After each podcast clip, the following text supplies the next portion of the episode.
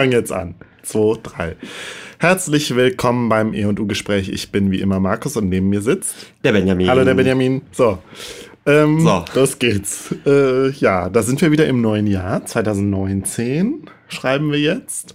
Ähm, ich kann ja mal ein bisschen spoilern. Wir haben uns ganz schön viel vorgenommen und werden dieses Jahr auch mit Gästen, mehreren Gästen aufwarten. Ich habe ja zum Beispiel schon eine Folge mit dem lieben Marian aufgenommen, der schon bei unserer Stephen King-Folge dabei war. Die wird auch demnächst irgendwann entscheiden, äh, erscheinen. Ja, ähm, und ähm, noch mit so ein paar anderen Leuten. Und mal gucken, entweder dann mit dir oder dann nur ich mit den anderen Leuten. Das wird sich dann zeigen, je nachdem, wie dein Time-Schedule aussieht. My Time Schedule. Genau, der ist ja doch auch wieder recht voll, nicht wahr? Äh, ja, viel, viel Arbeit Mhm.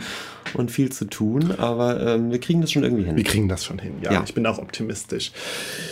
Ja, Benjamin, ähm, worüber reden wir denn heute? Wir werden heute reden. Ich werde heute reden gleich über Andreas Eschbach, den äh, deutschen Schriftsteller. Ja, Ähm, ich finde das sehr gut. Wir kehren mal wieder zu unseren Wurzeln zurück. In unserer ersten Folge hast du über, über Frank Schätzing ja, über gesprochen. Frank Schätzing gesprochen, auf den wir eigentlich immer wieder zurückkommen. Der ist sozusagen hier unser, unser Favorite. Äh, ja, so, Ja. so ein bisschen. Und ich, ich lese dann neben viel Science-Fiction-Literatur eben auch gerne so Unterhaltungsliteratur. Passt ja. Ja, und Andreas Eschbach, äh, genau. Ich habe gerade schon festgestellt beim Überfliegen des Wikipedia-Artikels, dass ich, glaube ich, bis auf zwei Jugendbücher von ihm echt alles gelesen habe, was mich dann Ja. selbst gewundert hat. Das war mir selbst gar nicht so klar, aber irgendwie, immer wenn was Neues rauskommt, äh, liegt es auf dem Tisch. Ja.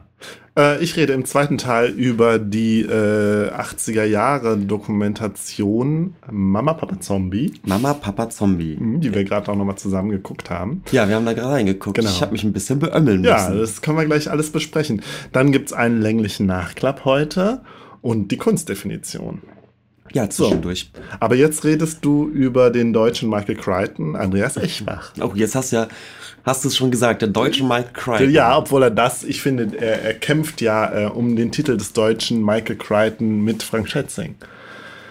Ob die sich eigentlich kennen, ob die schon mal einen Kaffee trinken waren? Die sind ja so vom Typ auch schon unterschiedlich. Ich finde, der Frank Schätzing ist ja so der, der äh, mondäne Lebemann. Ja, das andere nimmt auch auf. Das, das blinkt. Okay. Also, äh, Frank Schätzing ist so der moderne, mondäne Lebemann, ja, und ähm, Frank Schätzing ist eher so der Klischee, äh, ne, Andreas Ech, ich, Eschbach. Ech, Eschbach? Andreas Eschbach ist ja eher so der Klischee-Nerd. Der hat bestimmt auch immer so Stifte oben in seinem Jackett. Das ist gut möglich, ja.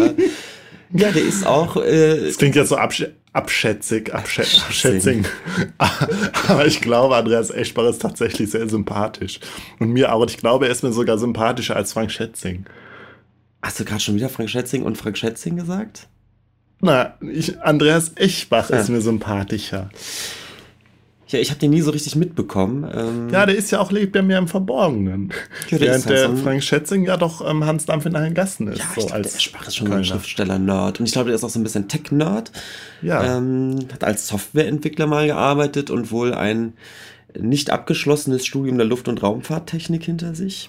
Aber er lebt in der Bretagne seit 2003, steht hier. Hm. In zweiter Ehe. So, jetzt haben wir, Ja. jetzt haben wir das Stichwort Leben aus der Wikipedia, aus dem Wikipedia-Artikel gut reingeflochten. Ja, Andreas Eschbach. Ich weiß noch, damals, als wir uns kennengelernt haben, das muss ja so um 2000 gewesen sein, hast du, glaube ich, gerade das Buch gelesen, das Jesus-Video, was, glaube ich, so das, das, der Durchbruch war für Andreas Eschbach.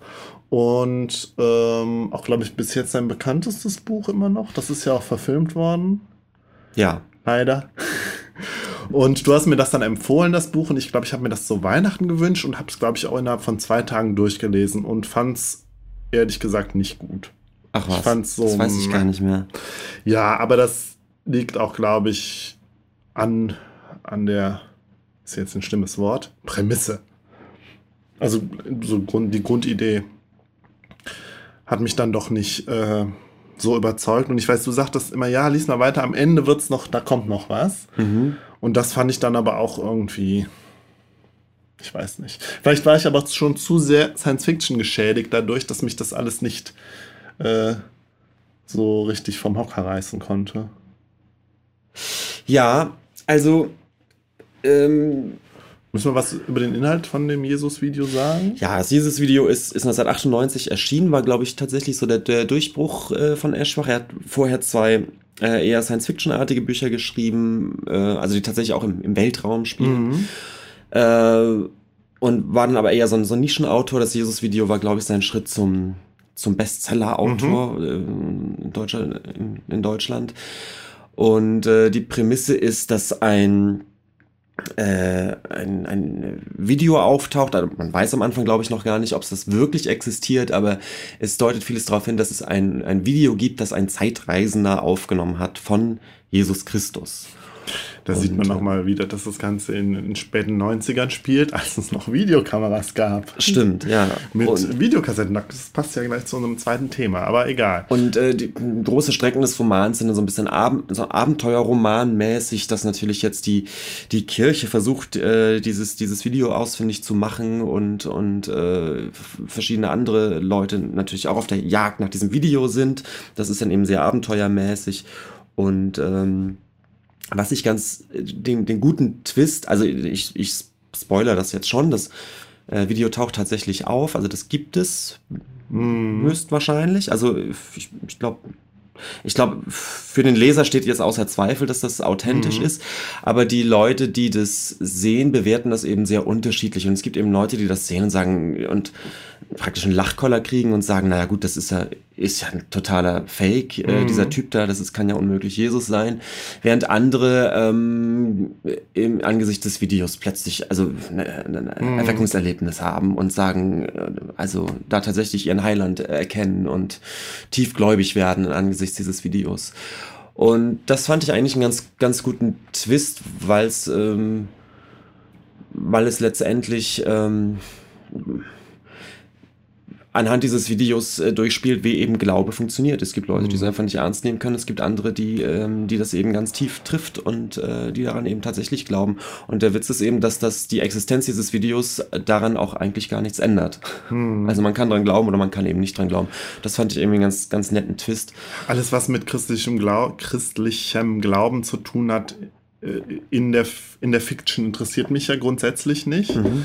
Da scheue ich ja so ein bisschen davor, ähm, äh, scheue ich mich ja so ein bisschen vor. Deswegen, jetzt äh, kommt ja wieder äh, Star Trek Discovery, die zweite Staffel und die Folge 2, da tauchte dann auch direkt eine Kirche auf und es ging so ein bisschen um Religion. Dann letztlich doch nicht so sehr, wie ich dachte, aber ich habe auch schon gedacht, um Gottes Willen. Mhm.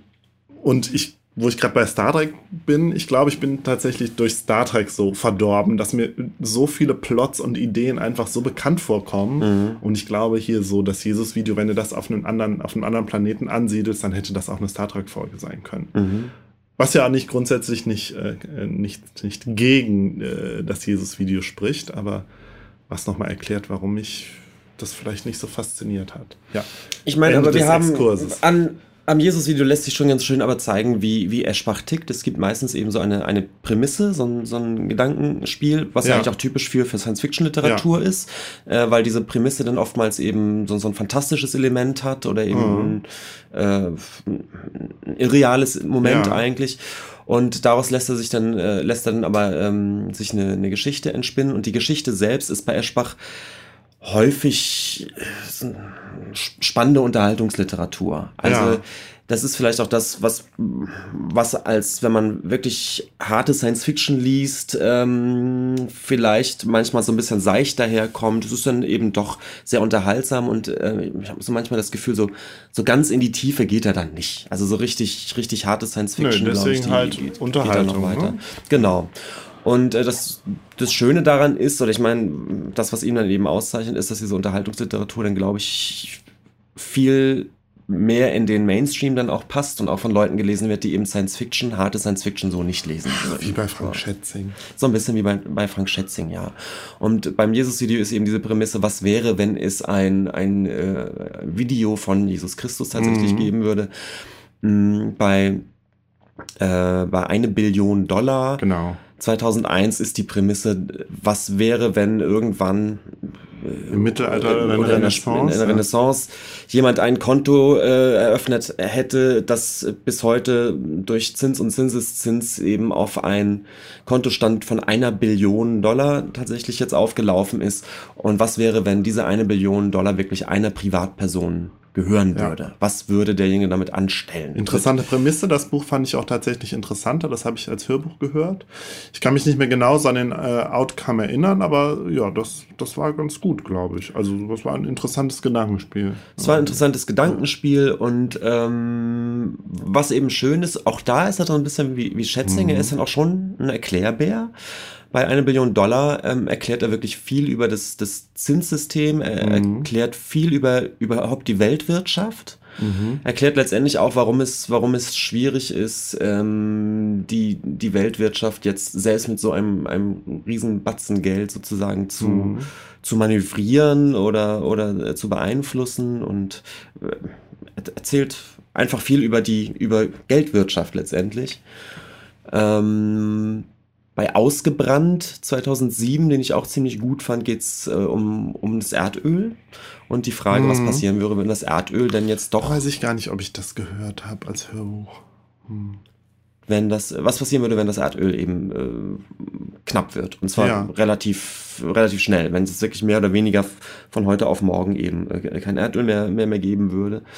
Und auch das fand ich total spannend, weil er eben einen großen Bogen spannend. Also er erklärt wirklich überhaupt über die erdölfördernden Ländern, wie, wie der Erdölpreis zustande kommt und so weiter. Und äh, erklärt dann eben auch letztendlich den Wahnsinn, dass, dass man ja Erdöl einfach verbrennt, während es doch eigentlich als, als Rohstoff so viel wertvoller wäre, einfach um Dinge herzustellen. Mhm. Für die chemische Industrie, letztendlich auch für die Computerindustrie ist, ist Erdöl ähm, unabdingbar, weil eben ähm, viel Hightech ohne ja. Erdöl und die chemischen Prozesse, die dranhängen, überhaupt nicht hergestellt werden könnte, Kunststoff und so weiter. Ne?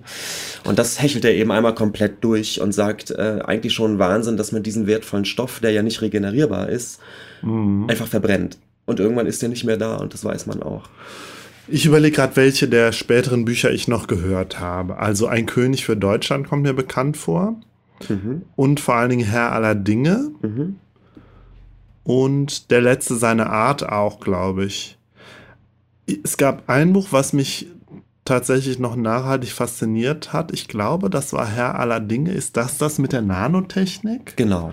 Mhm. Wo doch auch irgendwann, Achtung, Spoiler, am Ende irgendwie so angedeutet wird, dass es schon vor der jetzigen menschlichen Zivilisation, also was weiß ich, irgendwie vor einer halben Million Jahren es schon mal eine Zivilisation auf der Erde gegeben hat, die so weit entwickelt war, dass sie Nanotechnologie verwendet hat und sich dann aber selbst vernichtet hat. Stimmt das? Ist das genau, so? Genau. Und das fand ich total faszinierend. Also diesen Gedanken fand ich faszinierend, dass die Nanotechnik halt dann letztlich alles in so einen Grey Goo verwandelt hat. Also alle, die gesamte Zivilisation und irgendwie alle Technik und alle Spuren der Zivilisation selbst beseitigt hat. Und sind die Menschen dann nicht irgendwie auch ins Universum abgeworfen? Ja, das ist, das, der Outcome ist, ist wirklich nochmal ganz toll. Also erstens genau, es gab diese hochzivilisierte äh, Kultur auf der Erde, die mhm. sich durch diese Nanotechnik selbst äh, zerstört hat. Mhm. Und noch viel schlimmer, diese, äh, diese alte Kultur hat äh, die Nanotechnik ähm, anscheinend in einer Art kriegerischen Handlung äh, als, als letzten Kniff oder so mhm. ins Universum gesendet, um äh, sich auszubreiten und sämtliches Leben zu vernichten. Ach Gott. So. Und äh, das ist ja. sozusagen äh, Eschbachs äh, Gedanke, weswegen wir zum Beispiel nicht auf ähm, fremdes extraterrestrisches ist, Leben stoßen. Interessante, weil sich ausbreiten ja. von der Erde sozusagen tatsächlich gerade immer noch diese, die, diese Technik dabei ist, sämtliches. Das ist tatsächlich eine interessante, ein interessantes Science-Fiction-Szenario und auch eine interessante Dystopie, so ja. tatsächlich. Ja. Ja. Äh, sowas ähnliches gibt es von Michael Crichton. Ähm, weiß ich jetzt aber nicht, wie das heißt, wo es auch um Nanotechnologie geht. Aber so in dieser Tragweite und das auch mit dem, mit dem Weltall und so, das, ist, das, das gibt es, glaube ich, nur bei Eschbach. Vielleicht ja, höre ich das nochmal. Äh, also Herr Allerdings hat mir auch super gefallen und was er, was er hier sozusagen en passant erklärt, ja. ist überhaupt auch die, ähm, der Stand der, der Technologisierung des, des Arbeitsmarktes, mhm. also die Frage, also auch die Utopie, die damit natürlich mitschwingt, wenn man äh, Maschinen hätten, die sich selbst bauen und selbst warten und alles selbst machen können, wäre denn der Mensch ähm, der Arbeit enthoben und könnte äh, frei sein, seinen Neigungen nachgehen. So eine typische utopische Idee, die ja immer an dieser Technisierung ähm, äh, dranhängt, die aber irgendwie auch nicht funktioniert. Und auch, äh, auch das hechelt er dann einmal so durch und erklärt das eben anhand dieser, dieser Nanotechnologie. Mhm. Das ist schon mal ganz interessant, was er, was er nebenbei für, ähm, für, für Dinge erklärt. Und Mhm. Mhm. das ist so ein bisschen wie bei Schätzing, ne? der ja sozusagen auch die, das Ökosystem Erde oder zumindest das des Meeres am Hand seines eigentlich äh, Science-Fiction-Abenteuerromans erzählt. Ah, ah. Und sowas macht Eschbach eben auch immer ganz gerne. Ja, ja. Ja, ich glaube, Esch Eschbach ist tatsächlich neben Frank Schätzing auch so einer der bekanntesten Science-Fiction-Schriftsteller in Deutschland. Sicher, ja. Äh, also kann sein, dass ich da jetzt irgendjemanden vergesse.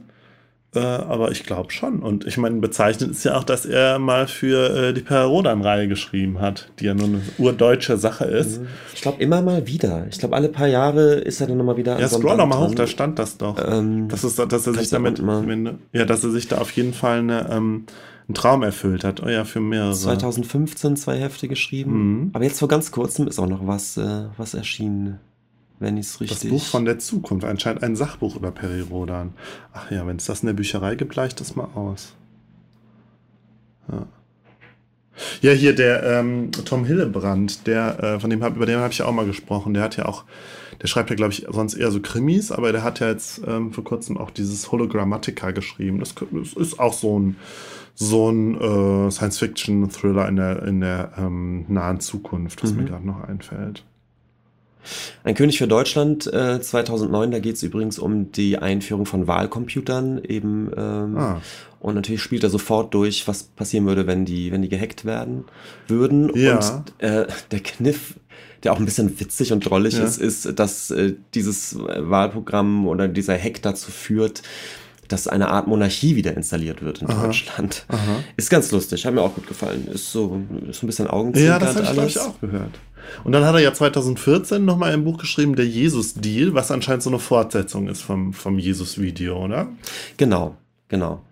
Ich glaube, da geht es darum, dass wenn's, wenn ja dieses, dieses Zeitreisen anscheinend dann doch möglich ist, die zur Existenz dieses Jesus-Videos geführt hat im Mhm. ersten, geht es jetzt, glaube ich, darum, dass versucht werden soll, tatsächlich dann auch in die Zeit von Jesus ähm, zu, äh, zu reisen. Mhm. Äh, von einer Gruppe von von äh, so Klerikalen versuchen das dann zu machen. So total spannend. Fand ich super. Mhm.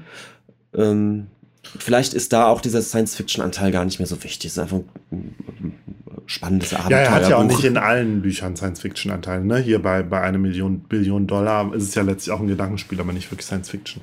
Richtig, Ähm, bei Ausgewandt auch. Ja, das stimmt. Also dieses, das meine ich halt, dieses Science-Fiction im engere, engeren Sinne, Mhm. ähm, das hat er gar nicht immer drin. Das Mhm. ist häufig gar nicht das Ding. Ich sehe gerade, ich habe, glaube ich, noch den ersten Teil der sogenannten Out-Trilogie gehört. Das sind ja so, ist ja eher so ein Jugendroman, Young Adult Fiction vielleicht. Blackout. Da weiß ich aber auch gar nicht mehr, worum es geht. Da geht's äh, um die Idee, dass man, äh, dass Implantate entwickelt werden und du eine Art von ähm, direkter Kommunikation von Gehirn zu Gehirn möglich ist. Ah, äh, und das Ganze führt dann aber letztendlich dazu, ähm, ja, was wäre, wenn alle Gehirne so, so verkoppelt werden? Also wenn, wenn sozusagen das Individuum äh, Passt so ein bisschen in dieses, in diesen großen, in diese große Strömung der ähm, Jugendromane mit dystopischem Genau, Bezug, ne? genau. Ja. Genau, es gibt Jugendromane, ähm, die dann witzigerweise auch gleich immer beim anderen Verlag erscheinen, bei Arena, während er Mhm. sonst immer bei, das ist ja bei ein Lübbe. Jugendbuchverlag, genau, Lübbe. Genau, wenn er Das sonst ist bei meine Lübbe. Heimatstadt. Stimmt. Ja. Und auch die sind ziemlich gut. Ich glaube, ich habe da auch fast alle gelesen. Es Mhm. gibt eine, eine einen Fünfteil, nee, einen Sechsteiler sogar, eine Pentalogie. Das Mars-Projekt fand ich total spannend, fand ich super. Ne? Spielt auf dem Mars. Äh, also die Geschichte ist, dass der, dass der Mars besiedelt ist durch, durch so eine Kolonie von Menschen und ähm, die entdecken da dann irgendwann auch äh, äh, eben Leben auf dem Mars und super spannend. Hat mir gut gefallen. Die Out-Trilogie ist auch sehr gut. Ähm, Aquamarin ist 2017 der zweite Teil erschienen einer, einer Trilogie. Da habe ich den ersten Teil nur gelesen. Du hast ja wirklich. War ganz okay. Fand ich jetzt aber auch nicht du so. hast fast alles gelesen von ihm. ja, ne? ich, äh, witzig, ich, das gesagt, war mir ja. gar nicht so klar, dass ich so ein Fanboy bin. Na, mir war das schon immer klar. Aber es ist wirklich immer so, es kommt alle zwei Jahre kommt ein Roman oder, oder einmal im Jahr sogar ungefähr. Und den, irgendwie ist es immer klassischerweise, dass ich mir zu Weihnachten wünsche, ach ja, ein neues Eschbach-Buch. Mhm. Und den lese ich dann immer in der, in der Weihnachtszeit Mhm. zwischen den Jahren und irgendwie, ja, witzig. Ähm, Ja, ich äh, habe ja da doch peinlicherweise Berührungsängste, was. Berührungsängste. Nein, aber ich habe für mich ja so ein bisschen das System, ich lese ja langsam, ich lese wenig und wenn ich ja was lese, dann will ich dann die anspruchsvolle Literatur lesen. Mhm. Und Unterhaltung höre ich dann als Hörbuch. Ja, ist ja auch okay. Die gibt's ja auch alle als Hörbuch, natürlich. Mhm. Ja, aber ich bin, ähm, diese Schere im Kopf, die ich da habe, die ist mir auch ein bisschen peinlich tatsächlich. ja, ähm, Wollen wir über das neueste Buch Wir reden einfach, über das neueste Buch, kurz genau. reden. Ähm, jetzt gerade erschienen Ende, Ende letzten Jahres ist NSA, haha, also Mhm. NSA.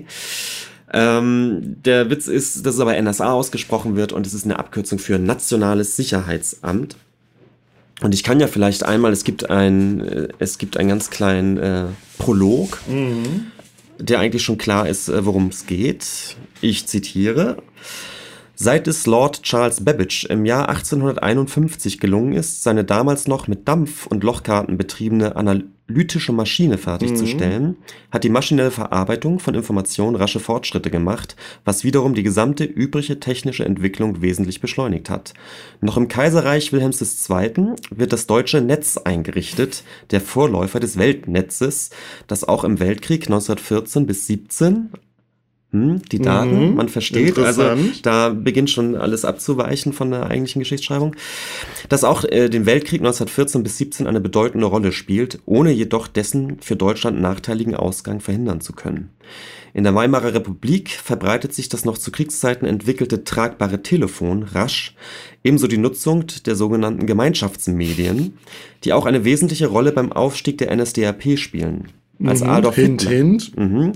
Als Adolf Hitler 1933 an die Macht kommt, übernimmt seine Regierung unter anderem auch das Nationale Sicherheitsamt, hm, das NSA, Mhm. in Weimar, Lach, lach. das seit der Kaiserzeit die Aktivitäten des Weltnetzes überwacht und Zugriff auf alle Daten hat, die Bürger des Deutschen Reiches je erzeugt haben. Seien es Kontobewegungen, Termine, Elektrobriefe, Tagebucheinträge oder Meinungsäußerungen im Deutschen Forum. Ja. Das ist die Prämisse. Zitat Ende übrigens. Wir haben hier Zitat gerade Ende. zitiert aus wissenschaftlichen Gründen. Genau. Und ähm, Ja. Das Soll ist da die Prämisse, die er zu der. Prämisse? Äh, die ist nicht neu. Es gibt, ich glaube, aus den 80ern oder 90ern ein Buch von William Gibson und Bruce Sterling. Das sind ja so die zwei, zwei der großen Cyberpunk-Autoren. mhm. Und die haben mit dem Buch, ähm, über das ich jetzt spreche, The Difference Engine oder die Differenzmaschine, haben sie den somit den Steampunk begründet. Mhm. Und äh, in dem Buch geht es halt auch um eine alternative Geschichte, Alter, Alternate History halt, das auch in Großbritannien um 1900 so grob, Mhm. dass da auch schon Computer am Werke waren, und zwar dampfbetriebene Computer. Eben eine Weiterentwicklung dieses von Charles, dieser äh, analytischen Maschine von Charles Babbage. Mhm. Und au- auf dieser Prämisse baut dann halt das Buch auf. Das Buch ist interessant, es entwirft so ein Panorama, aber ich finde, es kommt nicht so wirklich auf den Punkt, aber ich fand es sehr faszinierend zu lesen. Mhm. Mhm. Also dieses Gedankenspiel, was wäre, wenn Computer schon viel früher eingeführt worden wären, äh, ist nicht neu und da baut äh, Andreas Eschbach auch drauf, drauf auf. Und das andere, was wir natürlich hier haben, ist dieser Gedanke, ähm, Alter- alternative Geschichte in Bezug auf die Nazis. Ich weiß jetzt nicht, ob hier die Nazis den Krieg gewinnen, aber das ist ja auch äh, so eine der beliebtesten alternativen Geschichtsszenarien. Ne? Das sehen wir hier Ja, bei The Man in the? High Castle. Ist ja von Philip K. Dick, diese, dieser Roman, der jetzt auch als Serie draußen, draußen ist. Aber das, was du meinst, ist dieses Fatherland, dieses Vater, Vaterland. Ist auch so ein, so ein Heißt das so? Ja, was eigentlich so ein, ja, so ein Das ist Krimi ein- fast ja, ja, ist, das ne? ist der aber in einem Nachkriegsdeutschland spielt, in dem aber die Nazis den Krieg gewonnen haben. Ne? Genau, und Ja. so ist es halt auch bei The Man in the High Castle. Ähm, das sind, glaube ich, die beiden bekanntesten Mhm. ähm, Szenarien, in denen die Nazis halt den Krieg gewonnen haben. Ja. Ja, ich würde das Buch jetzt auch spoilerfrei halten, weil es ja wirklich gerade erst erschienen und ähm, Wie du meinst. ja, Doch, doch, aber kann man auch schon machen. Also Ja, denn okay. ich glaube, die Prämisse, man ahnt schon, äh, was, was er alles abhandelt. Ja, es Mhm. geht natürlich äh, einmal um diese ganze Big Data-Geschichte. Ja, es Ähm, ist also, ich finde, man liest das, diese erste Seite und denkt, ah, es ist sehr, muss wohl auch sehr satirisch sein. Ja, obwohl es, es ist natürlich, es ist, es ist wahnsinnig düster. Ne? Mhm. Also es, es spielt natürlich mitten im, im Zweiten Weltkrieg. Ähm, wir, wir folgen äh, Fräulein Helene Bodenkamp, die im NSA arbeitet. Mhm. Und äh, das, ähm, die Sache ist, dass natürlich diese mh, sozusagen dieses, diese, diese Daten, die gesammelt werden, aller, aller Bürger, ähm, in, in die Hände der Nazis fallen, die damit äh, daraus natürlich toll was machen können. Ähm, das wird der Helene Bodenkamp dann auch irgendwie viel zu spät erst bewusst, was da, was da alles dranhängt. Und ähm, die, die Parallele ist natürlich, dass ähm, diese Technik, also gerade auch diese gesamten Daten zu sammeln, eben in der Weimarer Republik eigentlich angefangen wird. Mhm. Und damit aber eben eine, die technischen Voraussetzungen oder das Werkzeug schafft, was dann natürlich in einem Regime wie den Ja, Nationalsozialismus. und das ist ja genau wird. das, was, was heute äh, auch so als Schreckensszenario an die Wand gemalt wird. In der Demokratie wird sozusagen äh, das Daten, Datensammeln erlaubt und vorbereitet äh, und dann ähm, ja, in einem in einer möglichen zukünftigen Diktatur dann verwendet, um dann da verwendet zu werden. Es gibt auch Genau. tats das, das tatsächliche Beispiel, ich hoffe, ich krieg's genau raus, dass es äh, in den Niederlanden und in, insbesondere, glaube ich, in Amsterdam ist ganz genau, also ähm, in den 40ern ganz genaue äh, Datensammlungen gab. Ich glaube auch über die jüdische Bevölkerung, also irgendwie, das war, wurde halt, glaube ich, zentral, also die Daten waren so zentral Ja, gelagert und die Nazis haben dann dieses Archiv dann natürlich für ihre Verfolgung Genau. und Versteckung genutzt. So. Ja. Das ist immer so das Beispiel, was da herangezogen wird. Deswegen ist ja bis heute auch kein, keine zentrale Erfassung gibt Genau. der, der, der, Melde, der Melderegister Genau. sozusagen. Die Haben die Melde das nicht bei, bei der Lage der Nation oder so besprochen? Ja, Ich weiß, das genau. ja. genau, deswegen war mir das ja, auch noch genau. so bewusst. Aha, ja. Ähm, genau. Also dann kann man das da auch nachhören. Ähm, der Kniff ist natürlich, dass, dass Eschbach auch die, den Zustand des Big Data Sammelns ähm, schon noch ein bisschen weiter dreht, als es momentan Mhm. ist. Und der, der ganz große Kniff besteht daraus, dass das Bargeld schon abgeschafft wurde. Bei den Ähm, Nazis? Ja. Und Das äh, ist geil, weil ich glaube, äh, kein Nazis heute, äh, kein Nazi heute wäre für die Abschaffung des Bargelds. Der und, gute deutsche Mark. und was daran natürlich dranhängt, ist, dass du sämtlichen Zahlen, du kannst einfach nichts mehr bezahlen oder bestellen oder kaufen, kein Zugticket und gar nichts Ja. mehr, ohne dass das, äh, dass das eben erfasst wird. Äh, plus Handys, ähm, Mobiltelefone, nee, wie sagt er? Es ist so lustig, hat natürlich für alles denn so, Mhm. so schöne, schöne angestaubte deutsche Wörter. Ähm, Das tragbare Das Telefon. tragbare Telefon, ja.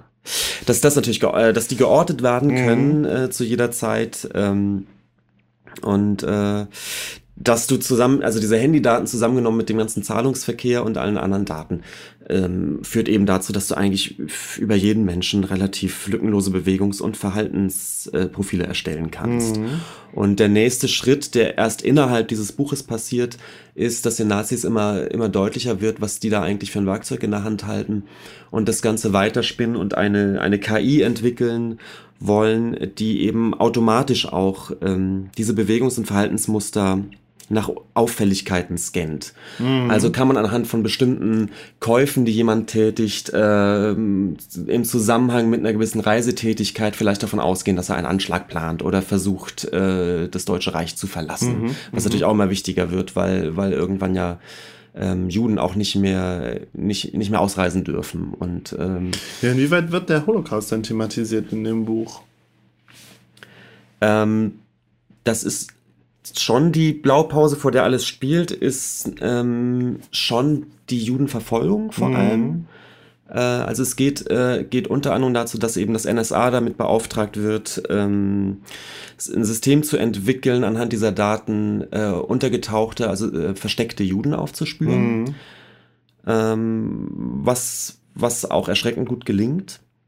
Ähm, unter anderem dadurch, dass du ja, wenn du, du musst ja Essen kaufen, ja, Mhm. Und äh, die finden halt irgendwie raus, dass, ja klar, wenn, wenn du als, als vierköpfige Familie noch ein jüdisches Ehepaar versteckst, musst du mehr Essen, musst kaufen. Du mehr Essen kaufen. Und aber das genau und, und sowas entwickelt sich. Also also die die Nazis verstehen auch selbst erst nach und nach, was sie mit diesem was sie mit diesem System eigentlich alles anstellen können, mhm, ja. Mhm. Und ähm, ja, ich sehe da so eine Parallele halt auch zu den tatsächlichen äh, äh, Ereignissen rund um diese Raketenforschung und so. Und Werner von Braun und so. Und, mhm. Ja. Ähm, was ich mir vielleicht an seiner, an seiner Stelle verkniffen hätte, ist, dass unter anderem durch dieses System mit diesen Kalorienzählen ja. wird zum Beispiel äh, die ähm, Familie um, um Anne Frank äh, ausfindig gemacht. Ja, das ja. ist so seine Geschichte. Also er, er spinnt dann immer so ähm, natürlich historische Begebenheiten mit ein, ah. um das Ganze irgendwie noch, noch mehr zu erden. Ähm, ja, und spätestens mit, mit Einsätzen dieser KI, die natürlich dann, dann selbstständig äh, Verhaltensauffälligkeiten aufdeckt und so weiter, äh, kippt das Ganze dann komplett in so eine Dystopie irgendwie. Und, ähm, und das ist ja schon mal was, wenn man aus, aus der NS-Zeit nochmal ein etwas noch Schlimmeres versucht zu stricken. Ja. Also da weiß ich halt auch nicht, äh, ob er sich das, ob das nicht einfach ein bisschen too much ist. Also ich meine, ich ja, habe ich, ich habe das ja gar nicht gesagt, ich habe das Buch ja nicht gelesen und auch nicht als Hörbuch gehört. Aber ja. Also es klingt auf dem ersten Blick klingt es als als satirischer in Anführungszeichen Gag irgendwie vielleicht ganz interessant, gerade auch unter dem Aspekt der Befürchtung äh, des, ja, des Datensammels von Big Data und dessen Miss Missbrauchspotenzial. Dass es ja auch immer heißt, ja, dadurch ist halt die totale, die totale Überwachung möglich, wenn sie nicht eh schon passiert. Ja, passiert sie ja de facto durch die NSA. Ähm, aber das wieder zurückzubinden auf die Nazi-Zeit, weiß ich gar nicht. Es kommt mir auch so ein bisschen plump vor. Vor allen Dingen, weil ich auch glaube, dass wenn wir jetzt so ein, ein, ein dystopisches Szenario annehmen für die Zukunft, dann glaube ich, es wird halt doch auch, also ne, ein, ein neuer Totalitarismus auf Basis von Big Data wird ein anderer sein als der der Nazis. Ja, ganz sicher. Ähm, vielleicht ist eine interessante Parallele nochmal zu, zu The Circle, ja, der das ja, ähm, The Circle ja, spielt das ja stimmt, auch einmal genau, durch. da haben wir auch drüber gesprochen. Und ja. The Circle spielt es aber eben ähm, in der Jetztzeit durch und letztendlich dahingehend realistischer, dass bei The Circle ja eben dieses, dieses Big Data innerhalb eines Wirtschaftsunternehmens passiert, was, was an Facebook-Google angelehnt ist.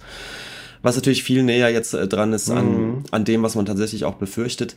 Ähm, ja, wobei ähm, The Circle ja so ein, ähm, so ein Totalitarismus zeichnet, der auch auf einer an, also der auf einer anderen Ideologie basiert, auf einer sehr, äh, also auf so einer individualistischen Ideologie und wo es halt, wo halt ganz stark immer propagiert wird, ähm, äh, äh, ähm, na, nicht erfinde dich selbst, sondern sag doch mal, wie heißt das Wort denn? Selbst. Äh, naja, es geht halt darum, dass die Leute halt das alles freiwillig machen, dass es immer den Leuten gut geht und sich selbst verwirklichen. Ja, so. die Selbstverwirklichung. Diese Ideologie. Ja, und interessanterweise ja auch bei The Circle äh, von der Sonne fast Philanthropen, Utopie, die diese, die, die ja auch genau, tatsächlich. Die sogenannte kalifornische Ideologie, das ist ja genau. tatsächlich der Begriff auch dafür, ja. Und ja. Ähm, bei, da hast du schon recht, im direkten mhm. Vergleich ich meine, The Circle war eigentlich auch schon mit dem Holzhammer, fällt mir auch. Ja, es war ja, auch es war das war ja kein subtiler ja, Roman. Nee, Und Eschbach äh, haut natürlich nochmal richtig drauf. Und, ähm, genau. Es ist aber vielleicht auch insofern interessant, dass so die, wirklichen, also die, äh, der alte Totalitarismus, der faschistische, ja, ja jetzt leider wieder zu kommen scheint. Ja, in Form des, des weltweiten Rechtsrucks. Und dass da natürlich der groß, ein großer Diskurs eben auch, auch momentan herrscht. Wie weit hängt der eben mit den sogenannten neuen Medien, äh, mit, mit, mit, neuen Medien, mit Social Media zusammen? Mhm. Ne, wobei es da dann, glaube ich, auch eher um, ja, eben um Social Media, um die Beeinflussung geht und weniger um die Überwachung. Also vielleicht ist das dann das, mhm. der neue, die neue Verknüpfung, die er dann macht. So, dass er, wenn ich glaube, das Überwachungsthema, ähm, glaube ich, heute, ja, ich, ich wage mich jetzt auch ganz weit raus, aber ähm, ich glaube, heute, heute wird bis, bis jetzt wird der, der Rechts, dieser Rechtsruck eher mit dem, mit dem Beeinflussungsthema diskutiert, während er jetzt den nochmal so einen Rückgriff auf das. Ja, nee, ich krieg, ich krieg den Satz nicht zu Ende. Ja, ähm, ich finde aber, irgendwie hat man so das Gefühl, das ist so ein Gedankenexperiment, was so ein bisschen in der Luft lag. Genau, ja. So. Und er schreibt jetzt eben den Roman dazu und ähm, äh, das macht es für mich jetzt aber nicht, äh, nicht weniger gut, weil er, Mhm. äh, wie, wie gesagt, er hat es ja immer, dass er dann eben so eine Grundprämisse dann eben einmal durchspielt. Ja, ja. Und er ist ein, äh, als Schriftsteller gut genug, das, das durchaus zu machen. Wie gesagt, er war selbst Softwareentwickler, Ja. also er erzählt auch viel über, über wirklich, wie, wie so eine Überwachung stattfindet und, und was da im Bereich des Möglichen ist. Und ähm, natürlich denkt man immer auch mit, oh, wie weit sind wir denn da jetzt schon? Ne? Mhm. Also was davon ist eigentlich jetzt schon möglich und wo, wo verlässt er sozusagen den Mhm. Rahmen dessen und spinnt es einfach noch den Schritt weiter, der ja eventuell auch, ähm, auch kommen wird. Mhm. Ähm, äh, es ist lei leider kippt er dann ganz punktuell doch in so einem äh, Nazi-Horror-Porno-Kitsch. Mm, leider. Es, okay. gibt, es gibt leider eine Szene im, im KZ, die ich mir, glaube ich, gespart hätte an seiner, Mhm, seiner Stelle. mhm. Und äh, mh, es geht dann auch äh, leider an einer Stelle dann um, um so, so Menschenexperimente, wo man äh, Mhm. da da will er dann irgendwie doch so den, den, den Nazi-Horror-Porn einmal, einmal drin haben. Mhm. Mhm. Hätte ich mir gespart, hätte ich jetzt nicht, nicht nötig Ich muss gefunden. gerade an den, diesen Film Iron Sky denken. Hast du den eigentlich gesehen? Ja. Ja. Und der andere, ähm, der andere Elefant im Raum ist natürlich 1984. Ja. Ja, natürlich. Hast du den, hast du das Buch eigentlich gelesen? nee. Und das Interessante ist, und das habe ich auch erst, also ich habe das Buch irgendwie, glaube ich, auch mit so 18 oder so gelesen und ich fand es sehr, es hat mich sehr, hat einen sehr starken Eindruck hinterlassen. Ähm, aber ich habe erst später kapiert, inwieweit es doch nicht, also inwieweit es doch eben um den Stalinismus geht in dem Buch und eben Mhm. nicht um einen Nation ähm, Nationalsozialismus. So, also, Mhm. dass eine Extrapolation eher des Stalinismus ist. So. Mhm. Ja, und auch schön, also klar, ähm, ist der, und Spitzelwesen und so. ist der Ja. Hauptaugenmerk auf die, auf die, ähm, auf die Möglichkeiten eben eines, eines politischen Regimes ähm, mit dieser Überwachungstechnik. Aber irgendwie auch ein ganz schöner Nebenstrang ist auch, dass ein Mitarbeiter, ähm, einer der Hauptfiguren, der, ein Mitarbeiter des NSA, einfach auch ähm, perverses Arschloch ist, was die Möglichkeiten ähm, des Zugriffs auf diese ganzen Daten für, für seine privaten Zwecke benutzt, um Mhm. letztendlich äh, Frauen zu vergewaltigen. Es klingt Mhm. jetzt total plump, Mhm. ist aber ganz interessant, weil, weil auch das ja so eine, so eine, Ja. ähm, so eine Dimension die, ist. Nicht, die nicht nur die nicht nur Nazis, sondern auch die richtig schlimmen Nazis.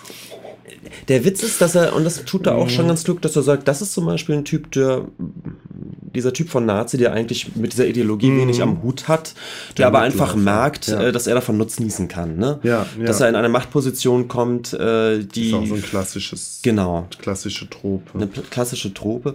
Ähm, aber das macht er schon alles ganz geschickt. Das ist schon Mhm. gut. Ähm, seine Stärke sind allerdings leider so nicht gerade Charakterentwicklung oder Ja, besonders fein Ja. ziselierte er ja Persönlichkeitsprofile, sondern äh, ja, natürlich steht jede Figur steht für was. Also es gibt Mhm. eben den Eugen Lettke, der, der so dieses Ganze für seine persönliche äh, Perversitäten Mhm. ausnutzt. Mm, Es gibt dann so ein paar regimetreue Mega-Nazis, weißt du. Mhm. Es gibt äh, den Kommt Hitler eigentlich persönlich drin vor? La- auch, auch das leider. Und auch das auch unnötig. Aber ja, Hitler. Ja, das ist halt Hitler auch ein Buch, was vor. ist so ein Post-Inglorious Bastards Buch, weißt du? Also ich glaube so dieses, dieses Nazi-Ploitation oder wie man das Genre irgendwie nennen will, das, das ist, das, das spielt da bestimmt mit rein. So. Also mich mich hat es an, an ja so einigen Stellen auch geärgert. Vor allem, wie gesagt, wenn man, wenn man die Bücher, die ich so davor gelesen habe, muss man schon Mhm. sagen, waren auf einem anderen literarischen Niveau. Auch von ihm meinst du jetzt? Die, nee, nee, nee, nee, äh, die ich vorher so Mhm. eben nicht von Eschbach gelesen hatte. Mm, Und die waren einfach viel ah, die waren schon irgendwie besser. Und ich hatte irgendwie so ein bisschen vergessen, wie, wie Unterhaltungsliteratur Eschbach denn doch ist. Einmal vom Schreibstil her mhm. und dann eben an so Punkten wie, ach ja, jetzt muss Hitler natürlich noch auftauchen, wo ich mhm. denke, boah, ach, da, da macht er, das ist aber schon so ein bisschen, er mag denn schon noch so plakative Sachen. Da ist ja, er dann doch so ein Bestseller-Autor. Ja, wer weiß, du? vielleicht hat er auch auf eine mögliche Verfilmung hingeschielt. Vielleicht macht das ZDF ja einen Achtteiler draus. Ja, und. Äh, ähm, tja. Ähm, ich muss gerade, wo du das, wo du das sagst mit dem, mit der Unterhaltungsliteratur, muss ich gerade dran denken, dass ich jetzt angefangen habe, ein Hörbuch zu hören von ähm, Neil Stevenson. Und Neil Stevenson ist eigentlich auch einer der der Mitbegründer des Cyberpunks-Genres. Der hat zwei ganz großartige Bücher geschrieben, nämlich Snow Crash. Das ist so mit einer der mit, mit ich glaube, mit äh, hier mit äh, Neuromancer, eines der Gründungsmanifeste vom Cyberpunk, würde ich fast behaupten. Mhm. Und das Buch, was ich eigentlich noch besser finde, das könntest du eigentlich auch mal lesen, das heißt Diamond Age. Diamond, Diamond Age. Age, eine nahe Zukunft, in, die, in der halt auch die Nanotechnologie irgendwie alles verändert hat. Und ähm, dann hat er noch so ein paar historische Romane geschrieben, die wohl auch noch ganz gut sein sollen. Und dann jetzt in letzter Zeit, aber ist das Niveau so im Keller bei dem, habe ich das Gefühl. Ich habe mhm. ein Buch nochmal als Hörbuch angefangen oder so irgendwie zu zwei Drittel durchgehört. Das heißt auf Englisch Reamd, auf Deutsch Error, wo es irgendwie um so ein äh, ja, sowas ähnliches wie World of Warcraft geht, irgendwie so, aber ein ganz, ganz wirrer Thriller. Und jetzt das letzte Buch, das heißt äh, Dodo, D-O-D-O, und geht irgendwie um so eine Zeitreiseagentur. Und es ist halt auch wieder, es plätschert so dahin und es ist irgendwie, ja, es ist halt, es erregt keinerlei Faszination an, an bei mir. Ich, ich weiß auch nicht. Also irgendwie scheinen ihm die Ideen ausgegangen zu sein oder er muss gerade Geld verdienen. Es ist ja auch alles okay, aber ja, ich finde es halt auch schon krass. So. Mhm. Vielleicht aber auch dann wieder so, so ein bisschen so ein amerikanisches Phänomen, ja, wo dann halt äh, auch die, die mal äh, die großen, auch literarisch interessanten Hits gelandet haben, dann auch mal wieder einfach was, was etwas Platteres schreiben oder so. Ja, ich meine, bei, bei Eschbach gibt es wirklich auch, muss man sagen, Ups und mhm. Downs. Ich mhm. fand äh, der Nobelpreis war nicht so toll. 2005 mm. ausgebrannt, 2007 war dann schon wieder super. Ich fand König für Deutschland auch gut, Herr, Herr aller Dinge. Die, die drei waren so in dieser Folge auch super. Mm. Todesengel war so lala, Jesus-Stil war zumindest sehr spannend und dann äh, 2016 Teufelsgold. Mm War richtig scheiße. Mm. Habe ich überhaupt äh, äh, nicht begriffen, was er da macht. Und äh, NSA jetzt ist, ist, ist ja. schon wieder. Ich habe die ganze Zeit eigentlich, ich bin sehr nördlich über dieses Buch. Wie seltsam wäre es auch, wenn du wirklich als Schriftsteller jedes Buch gleich gut machen. Das ist ja, ja. glaube ich, ganz normal. Das ist das Normalste ja. von der Welt, glaube ich. Ja. Ich habe das Gefühl, irgendwie, der, der NSA kommt gerade in der Besprechung gerade gar nicht so, so, so, äh, so gut weg. Nee, den, ich, grad, ich hatte ich, auch den Eindruck, dass es nicht mm. gut besprochen war. Ich habe aber auch keine Rezension mir, mir durchgelesen oder angehört. Ach so, nee, ich meinte mhm. jetzt an unser persönlichen so. meiner Grad, dass ich den Eindruck habe, ich bin doch ganz schön nörglich, obwohl ich den eigentlich wirklich genossen habe und wie gesagt, dieses dieses Gedankenspiel einmal durchzuspielen ist schon was, finde ich, auch wenn man wenn man sagt, ja, es liegt so ein bisschen auf der Hand. Mm, ja gut, aber ähm, so ähnlich wie eben The Circle, wo man das Gefühl hat, vielleicht muss man es einmal durchspielen. Ich finde mhm. äh, und und äh, er macht das total gut. Es ist ein spannender Roman. Ähm, bloß eben mit mit Schmutzecken. Mhm. Mhm. Die ich jetzt vielleicht ein bisschen zu überbetont habe. Ja. Im Großen und Ganzen finde ich schon, ist schon ein gutes Buch. Okay. Vielleicht höre ich es mir doch mal als Hörbuch an, mal gucken oder zumindest mal rein. Aber es ist halt auch so dick. Es ist dick. Es ist so dick. Aber weißt du, es ist auch, es ist auch spannend, ne? Also die, die, die Helene, die, die Grundfigur, die natürlich wie man einfach merkt, wie sich die, die Schlinge immer, immer enger zieht, ähm, wie, wie klarer wird, dass mhm. man, dass man aus dieser Überwachung wirklich nicht rauskommt, ja, und äh, das, dieses, dieser ganze Horror, ähm, das, das nimmt so an Fahrt auf nachher und es, es, es, es ist so düster und eben auch immer noch sehr spannend. Äh, die Geschichte natürlich, dass natürlich ist, dass die Helene einen Geliebten hat, der, der desertiert ist und äh, mhm. den sie versteckt bei einer Freundin. Mhm. Und wie sie selbst merkt, dass sie, eben weil sie im NSA arbeitet, dass sie merkt, äh, wie, wie schwieriger das wird, ähm, sowas zu machen. Und äh, das ist schon alles spannend. Ist schon gut. Mhm. Aber es ist unterm Strich eben doch ein Unterhaltungsroman. Und es, mhm. ähm, mehr als eben die Art von, von härteren Science-Fiction-Sachen, die ich vorher gelesen habe. Und da ist mir das Mhm. doch wieder auf, aufgefallen, wie bestsellerig er denn doch ist. Ja. Mit einigen Kniffen. Ja. Sind wir durch? Äh, ja, wir sind durch und äh, machen gleich eine kurze Pause zum Ja, nächsten Thema und- und, wollten zwischendurch die, Kunstdefinition, Kunstdefinition machen. machen. Genau. Dann schieben wir die doch hier rein. Genau.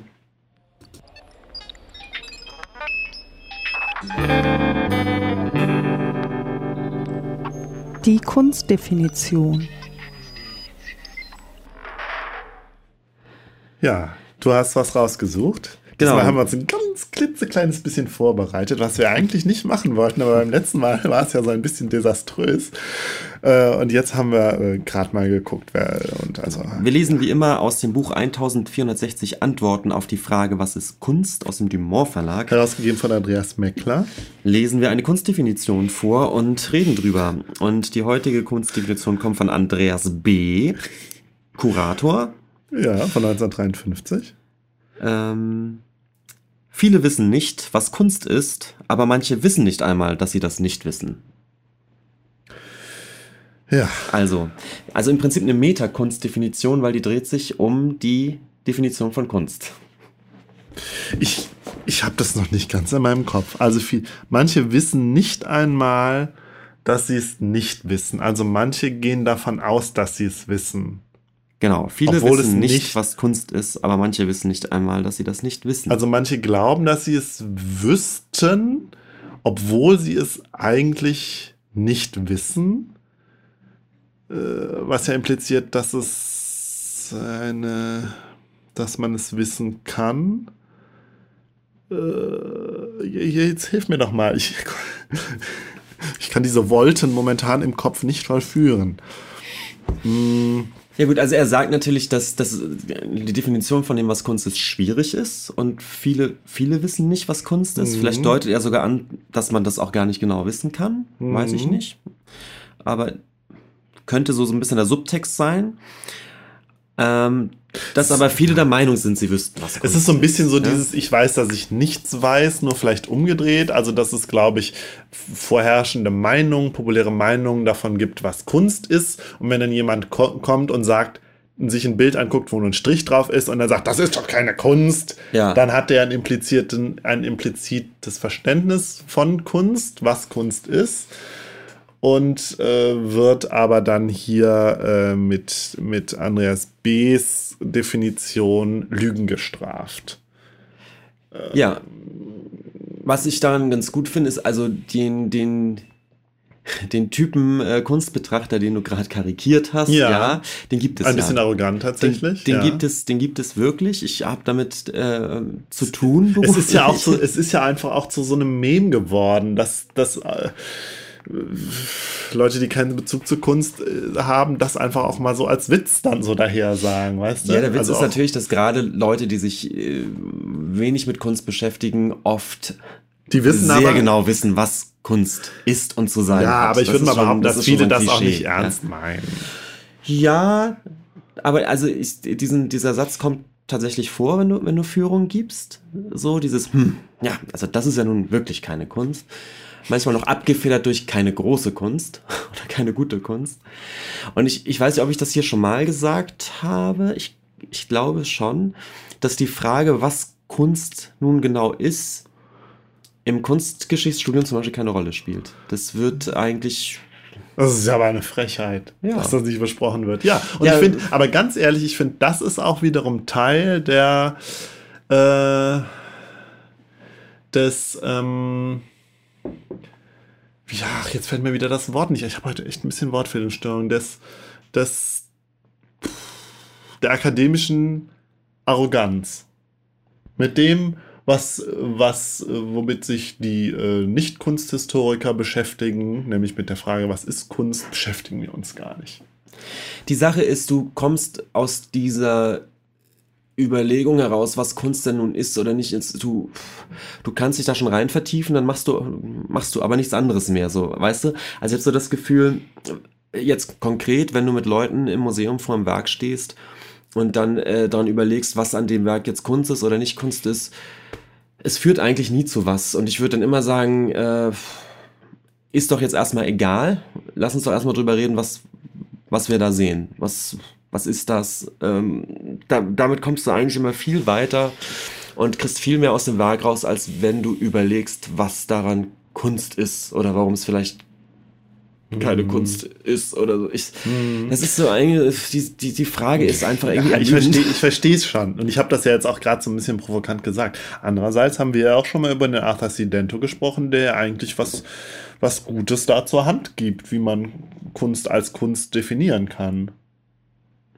Ja, mit Dento sind wir da natürlich. Äh, haben wir ja sozusagen eine Art von Kunstdefinition einmal ähm, durchexerziert. Magst du die nochmal noch mal kurz referieren? Genau, äh, von Dento äh, sagt zum einen ein, ein Kunstwerk, also er sagt, glaube ich, zum, zum einen, alles Mögliche kann ein ja. Kunstwerk sein, ja, also es ist medienunabhängig, es muss nicht Öl auf Leinwand sein, es kann natürlich auch ein Alltagsgegenstand sein, ähm, aber dieser Gegenstand muss eben von etwas handeln. Er muss, mhm. ähm, er sagt, eine Erbautnis haben. Mhm. Also er, an, an diesem Gegenstand muss jemand bewusst etwas reflektieren wollen. Mhm. mhm. Bestenfalls ein Künstler. Mhm. Und das, einmal muss das gegeben sein. Und die zweite Voraussetzung ist, dass dieses, dieses Objekt innerhalb der Art World sozusagen mhm. diskutiert wird. Und was in dieser, was in dieser Art World gelangt, ähm, bestimmt letztendlich die Art World selbst. Mhm. Da beißt sich der Hund so ein bisschen in Schwanz, aber er sagt, ein, ein Objekt kann eigentlich nur dann ein Objekt künstlerischer Betrachtung sein, wenn es eben in einem kunstreflexiven Kontext mhm. ähm, äh, ähm, durchdacht wird ja, oder okay. diskutiert wird. Ich habe hab dich ja deswegen jetzt nochmal darum gebeten, das zu besprechen, weil im Nachklapp werden wir ja, werden wir das vielleicht nochmal aufgreifen, wenn wir über dieses computergenerierte Bild sprechen. Ah ja, okay. Mhm. Ja, und jedenfalls ist eh vielleicht auch deswegen das, was du als Arroganz bezeichnest, aber für mich ist es so, wenn ein Objekt im Museum steht und mhm. da offensichtlich als, als Kunstwerk steht, mhm reicht mir das als Besucher zumindest um zu sagen, okay, dann überlegen wir mal, was das da ist. Mhm. Ähm, ich, ich würde dann gar nicht auf die Idee kommen, in Frage zu stellen, dass es wohl ein Kunstwerk ist, mhm. weil ich immer denken würde, okay, es steht hier in der Art World, es hat, es hat ein Bilderschild. Ähm, Gut, überlegen wir mal. Ich, was mit diesem, mit dieser Frage verknüpft ist dieses Jahr, ist das denn jetzt Kunst? Das, das ist doch keine Kunst, ist natürlich das ist ein großes Ressentiment eben gegenüber halt auch den Künstlerstand, wenn man das so sagen kann. Im Sinne von, äh, ja, die, die können ja nichts, die schmieren ja nur rum. Mhm. Und dann steht das hier und die haben ja überhaupt keine Arbeit geleistet. Also diese ganzen Ressentiments docken da ja dran an, finde ich. So. Also der Künstler als halt irgendwie als ein, ein, ein ja, ein jemand, der irgendwie ja nichts leistet. Das kann nicht. Und dann aber trotzdem, trotzdem Anerkennung äh, irgendwie ein, einheischt, einheimst. Ne, wie sagt man? Einheimst, ne? Ja. Ja. Ja. Okay. Uh, mehr fällt mir, glaube ich, jetzt auch nicht dazu ein. So. Nö, mehr müssen wir ja vielleicht auch nicht sagen. Okay, dann können wir ja jetzt mal zum, zum zweiten Thema übergehen. Wir kommen zum zweiten Thema. Ja, äh, genau. Wir reden über Mama Papa Zombie. Das ist eine äh, Dokumentation von Klaus Bienfeit aus dem Jahr 1984 und lief damals im ZDF. Mhm. Aber du speicherst jetzt kurz mal was, dann kann ich mich danach besser konzentrieren. Ja, ja. ja und wir haben ja gerade ähm, mal zusammen reingeschaut nochmal. Wie war denn da so dein Eindruck? Ich habe mich äh, total beömmelt, denn äh, du sagst gerade, lief 1984 mhm. und war dann so ein, so ein ZDF-Beitrag, eine Art von so Ach, Sachbeitrag, ja. den es heute ja auch gibt zu irgendwelchen Sachthemen. Ja, ne? ich glaube aus der Reihe Klartext. Mhm. Und ich für mich jetzt unabhängig erstmal vom, vom, vom Thema, um, um das es da ging, war dann doch geflasht, das zu sehen. Es ist so, so oberflächlich, wie die Leute angezogen sind, wie die vor der Kamera sprechen, mhm. wie, wie anders auch die Machart so einer, so einer Reportage damals ist. Total, ja. Das Bemerkenswerte war, dass man das Gefühl hatte, die Leute sprechen auch, also sagen immer nur ihren Text auf. Sie sprechen nicht authentisch, sondern sie haben was geprobt und sagen das auf. Und im Zweifelsfall Ja. lesen sie irgendwas ab, was der, was neben der Kamera jemand hochhält. Das sind So. als, als ähm, man ist ja heutzutage Mhm. doch eher so Interviewsituationen gewohnt und das kam mir ungewöhnlich unauthentisch. Die sagen halt ihr Sprüchlein auf. Ja, als hätten die das mehrmals Mhm. geübt Ja, und, wird wahrscheinlich und dann auch gewesen aufgesagt. So, jetzt sagen sie nochmal das. Also ganz witzig. Und ich sagte ja auch immer, ich, ich fühlte mich immer während wie in so einem Loriot-Sketch. Ja, Ne? das ist krass. Ganz Das, sonderbar. das ist krass. Also, ich meine, wir, wir haben ja beide 1984 schon gelebt. Da waren wir zwar klein, aber ne, also ich kann mich schon auch noch so dumpf an die Zeit erinnern, auch gerade so an die Mode und so. Aber es ist schon krass, wie einem sowas, dass es schon so eine andere Zeit ist und wie weit so Zeitdokumente letztlich, das ist ja so ein Zeitdokument, einem dann auch zeigen, wie, also diese Fremdartigkeit Ja. zeigen. Und dieses Fremdartigkeitsgefühl, das hatte ich auch gerade total Ja. mag natürlich dazu kommen, dass diese Doku auch nochmal speziell ist, da werden wir gleich drüber reden, aber wie du schon sagtest, der Stil der Doku Ja. mag ja doch durchaus normal gewesen sein zu der damaligen Zeit. Und ja, klar, die, die Mode, ich, da waren ja ein paar Jugendliche und da habe ich gedacht, ja gut, heute laufen die Jugendlichen zum Teil schon wieder so rum. Ähm, aber wie die, wie die, wie die Erwachsenen da äh, rum, rumliefen, das kennen, das kennen wir dann doch nur noch aus dem Loriot-Sketch. Ja, und dieses, dieses Gefühl auch, es gibt auch dieses Interview mit einer, einer, äh, einer Angestellten aus dem, aus dem Video, Mhm. äh, aus einer Videothek, Ja, wie man auch das Gefühl hat, ähm, wie überdeutlich die ihr Sprüchlein aufsagt. genau. Wir haben hier öfter auch Kinder, die, also, und du denkst, ah, das Ja. ist ein, es ist ein Wahnsinn. Und das äh, hat gerade nochmal irgendwie den Inhalt gerade für mich Ja. so ein bisschen überschattet, weil ich einfach Ich fände es aber Ästhetik interessant, also wenn, vielleicht haben wir ja Leute, die sich im Fernsehen besser auskennen als wir oder auch selber Fernsehen machen. Mich würde es ja interessieren, was, was da konkret sich im Fernsehen auch verändert hat. Also Mhm. ähm, Interviewsituation und das ist halt, äh, keine Ahnung, vielleicht auch, weil heute irgendwie äh, die Technik besser ist, dass man nicht genau darauf achten muss, alles irgendwie, dass beim, alles beim ersten Mal stimmt oder so und deswegen die Leute viel mehr frei von der Schnauze reden und dann alles geschnitten wird. Keine Ahnung, ich, ich hypothetisiere Ich meine, es, es gibt ja diesen, diesen Effekt, der bekannt ist aus den aus noch älteren Tondokumenten, äh, irgendwelche politischen Reden, eben aus den 20er, 30er, 40er Jahren. Ja, die haben einfach wo ja immer überdeutlich ja. und Das sehr war- laut gesprochen Ja, wird. und das hatte doch auch Und wohl mit den Mikrofonen auch Das zu hatte tun, ne? definitiv damit zu tun, eben, dass die, dass die, ähm, die, die, die Soundqualität letztendlich der, der Mhm. Mikrofone, dass die Mikrofone erst ähm, wirklich gut reagiert haben, wenn du Mhm. sehr laut gesprochen hast und dass eben auch die, die, äh, die Empfänger und so weiter natürlich eine schlechtere Qualität hatten und in, du konntest da nicht nuscheln, du musstest eben sehr deutlich sprechen. Und es kommt zu so einem Sprachduktus, der uns auch völlig, Mhm. völlig fremdartig vorkommt. Ja, und wie du schon sagst, vielleicht gibt es einen ähnlichen Effekt, vielleicht kann uns das jemand erklären.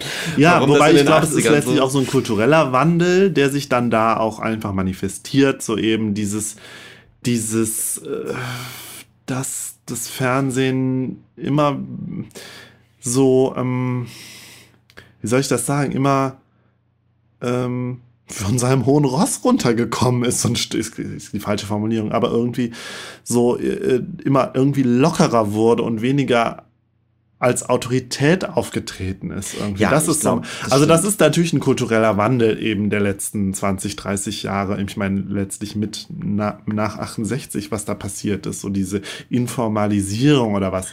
Ich, mir fehlen da auch die Begriffe, aber ich glaube, das ist letztlich auch Ja. das, was wir hier sehen. Ich glaube, der Stellenwert des, des Fernsehens, also vielleicht spielt das Privatfernsehen sogar eine Rolle. Das, ich glaube, das Privatfernsehen spielt da eine große Rolle. das ja. frühe Fernsehen ja sehr behördenartig, so eine Institution Ja. war, ne? Ja, und halt auch eine Ähm, Autorität, also auch mit ja. so einem anderen Selbstbewusstsein halt aufgetreten ist, was vielleicht heute auch einfach nicht mehr geht. So, ja. Ähm, interessant fand ich aber auch, dass es heute, ich meine, wir haben ja auch schon mal über, über die 80er Jahre Nostalgie gespr gesprochen, ja, und wie dann doch oft heutzutage die 80er Jahre verklärt werden, eben als auch die Zeit, Zeit äh, der, Gener äh, der, der Kindheit unserer Generation jetzt. Und dann sehen wir sowas, ja, und das ist, es halt aber genau das Gegenteil. Das ist einfach nur befremdlich und kein bisschen cool. Sonderbar, ne? Ja, was aber wirklich auch mit dem mit dem Inhalt der Doku zusammenhängt. Genau, erzähl Und da rede kurz. ich jetzt mal drüber. Ja, also Mama, Papa, Zombie, man kann sich schon denken, worum es geht. Äh, ich muss dazu sagen, diese, diese Doku ist nicht, ist nicht unbekannt. Sie gilt so ein bisschen auch als Kult. Man findet sie bei YouTube auch in verschiedenen, Ver- ähm, verschiedenen Versionen. Es geht um Horrorfilme und darum, wie Horrorfilme die Jugend verderben können. Und zwar Hintergrund ist, ähm, Anfang der 80er kamen wohl die äh, Videokassetten auf, auf, so überhaupt. Mhm, VHS, ja. Gab es dann halt. Ne? Ähm, und ähm, in dem Zuge waren halt Horrorfilme, äh, die sonst halt äh, nur dann in Kinos gezeigt wurden, wo halt Jugendliche nicht rein konnten, ähm, auf dem Markt verfügbar und äh, so eben auch für Jugendliche verfügbar. Natürlich wurden die ja nicht in die Videotheken gelassen, zwangsläufig, aber über ältere Geschwister oder so ne, konnten Jugendliche, Kinder sich dann halt auch Horrorfilme angucken. Und das ist, das wird in dieser Doku halt äh, problematisiert und zwar mit dem Holzhammer. Der Zombie-Film, das, ich, das Das fand nicht so ich, klar. also das mit dem Zombie-Film finde ich auch, fand ich auch so interessant Als und auch so Genre, befremdlich. Zombie-Film, der Ja, weil ich meine, der Zombie-Film ist ja heutzutage eigentlich immer noch omnipräsent, nicht zuletzt durch The Walking Dead. Der Zombie-Film hat ja auch im Laufe seiner, seiner Geschichte mehrere Wendungen und Neuformulierungen gefunden. Ich habe jetzt zuletzt 28 Days Later gefunden, was ja, glaube ich, so ein, ein Meilenstein nochmal war, der ein Update des Zombie-Films. Und ich glaube, ähm, ähm, The Walking Dead ist ohne 8, äh, 28 Days Later nicht denkbar. Ähm, aber dass der Zombie-Film so als Horrorfilm und als so das Schlimmste vom Schlimmen dargestellt wurde, fand ich interessant, weil so nehme ich das heute ja nicht mehr wahr. Weil ich glaube, Zombie-Filme heute sind halt schon noch irgendwie dem, oder das Zombie-Genre ist irgendwie noch dem Horror-Genre angehörig, aber es hat schon noch was Eigenes, ich find, finde. Und Ja. ich glaube, Zombie werden heute sowieso auch gar nicht durch diese ähm, äh, Reflekt, ähm, ähm, ähm, ähm, durch diesen, äh, durch Romero, der diese, äh, diese bekannten Zombie-Filme gemacht hat, werden Zombies immer, Zombie-Filme immer durch diese, äh, durch diesen mh, gesellschaftskritischen ähm, Blick gesehen, glaube ich. Also, oder? Also, dass man immer so, dass wir, ja, Zombies, da geht es ja eigentlich um den Kapitalismus. Ich, ja, ich weiß es, ich, ich habe das Gefühl, es geht. Mir lag beim Zuschauen immer auf, auf der Zunge, eigentlich meinen die Splatterfilme. So. Ja. Und das ist so interessant, dass es das aber, wie du schon sagst, dass sich das aber auf dieses Genre Zombie bei denen äh, so projiziert, was. Mag damit zusammenhängen, dass es um speziell um einen Film geht, nämlich ein Zombie hing am Glockenseil von, Seil von Lucio Fulci, der ich glaube, der ist auch immer noch beschlagnahmt in Deutschland, weswegen ich jetzt unsicher bin, wie weit wir darüber reden können. Also bei indizierten Filmen muss man ja immer sagen, man macht da keine Werbung, also guckt diesen Film nicht. Also deswegen jetzt auch Disclaimer. Guckt auf gar keinen Fall den Film äh, Ein Zombie hing am Glockenseil. Ich glaube, er ist wirklich furchtbar. Ähm, Es werden ja Ausschnitte in der, in der Doku das gezeigt. ist ja sowieso das Krasseste. Und das, finde ist halt, ich, ist ja das, das ist halt genau das, was ich, was ich kenne als mega trashiger Splatterfilm. Genau. Aber Und die halt Vokabel so- gab es da noch nicht, oder? Es ja, ich weiß nicht, vielleicht aber auch, ist das auch so ein deutsches Ding? Vielleicht gab es die Vokabel damals noch nicht, das weiß ich nicht. Ich kenne mich mit dem Horrorgenre ja auch wenig aus. Da wollte ich Die auch noch was zu Filmpodcaster sagen. müssen uns jetzt hier mal Genau, ja, äh, hier. die, die Ich- Geschichte des, des Splatterfilms oder dieser Vokabel irgendwie. Das würde mich mal interessieren, wann die aufkam. Genau, und ähm, aber hier geht es, wird es tatsächlich, geht es dann um den Zombie-Film. Und das, das war schon so das erste Befremdliche. Ähm, ja, vielleicht, die, also diese, diese Doku geht, glaube ich, eine Dreiviertelstunde ungefähr und besteht so aus mehreren Szenen, die ich vielleicht, die wir jetzt vielleicht mal der Reihe nach durchgehen können. Das Interessante ist ja schon, äh, bei YouTube findet man eigentlich fast überall auch so diese Fernsehansage am Anfang, wo auch nochmal davor gewarnt wird, dass, ja, jetzt, wir, wir kommen nicht umhin, jetzt auch Ausschnitte zu zeigen. Also Kinder sollten jetzt ausschalten. So, also wo das Ganze auch schon so, wo schon so eine Spannung erzeugt wird. Jetzt will ich es aber auch sehen. Es ist nichts für zarte ja, Gemüter. es ist nichts für zarte Gemüter, ja. Wir haben versucht, die Ausschnitte möglichst kurz zu halten, aber für das Verständnis der Materie ist es, Es wichtig, ist so einige geil. Ausschnitte zu es zeigen. ist so geil. Und das, Wunderbar. Da, da, da kann ich ja auch schon mal vorwegnehmen. Ich glaube, da ähm, äußert sich so, dass, dass diese Faszination, ja, so diese, vielleicht kann man das so als Angstlust bezeichnen, also diese, oder diese Obsession eben halt auch der Gegner äh, der Horrorfilme mit dem, mit dem Material letztlich ein ähnliches ist wie der Fans.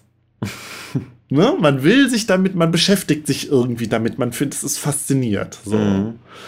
Ähm, ja, ähm, genau. Also es werden verschiedene Leute interviewt. Das Ganze fängt damit an, ähm, dass so eine irgendwie so, so drei Leute in so einer Bundesprüfstelle sitzen. Ich da kann ich jetzt gar nicht so sagen, wie da überhaupt die Strukturen sind und wer was prüft und wer was äh, ähm, äh, indiziert und so. Da kann man ähm, kurze Podcast-Empfehlungen, Bahnhofskino, Bonus-Episode 11. Da sprechen äh, Patrick und Daniel genau darüber und da habe ich auch, ah, ja. das habe ich auch in der Vorbereitung mir angehört.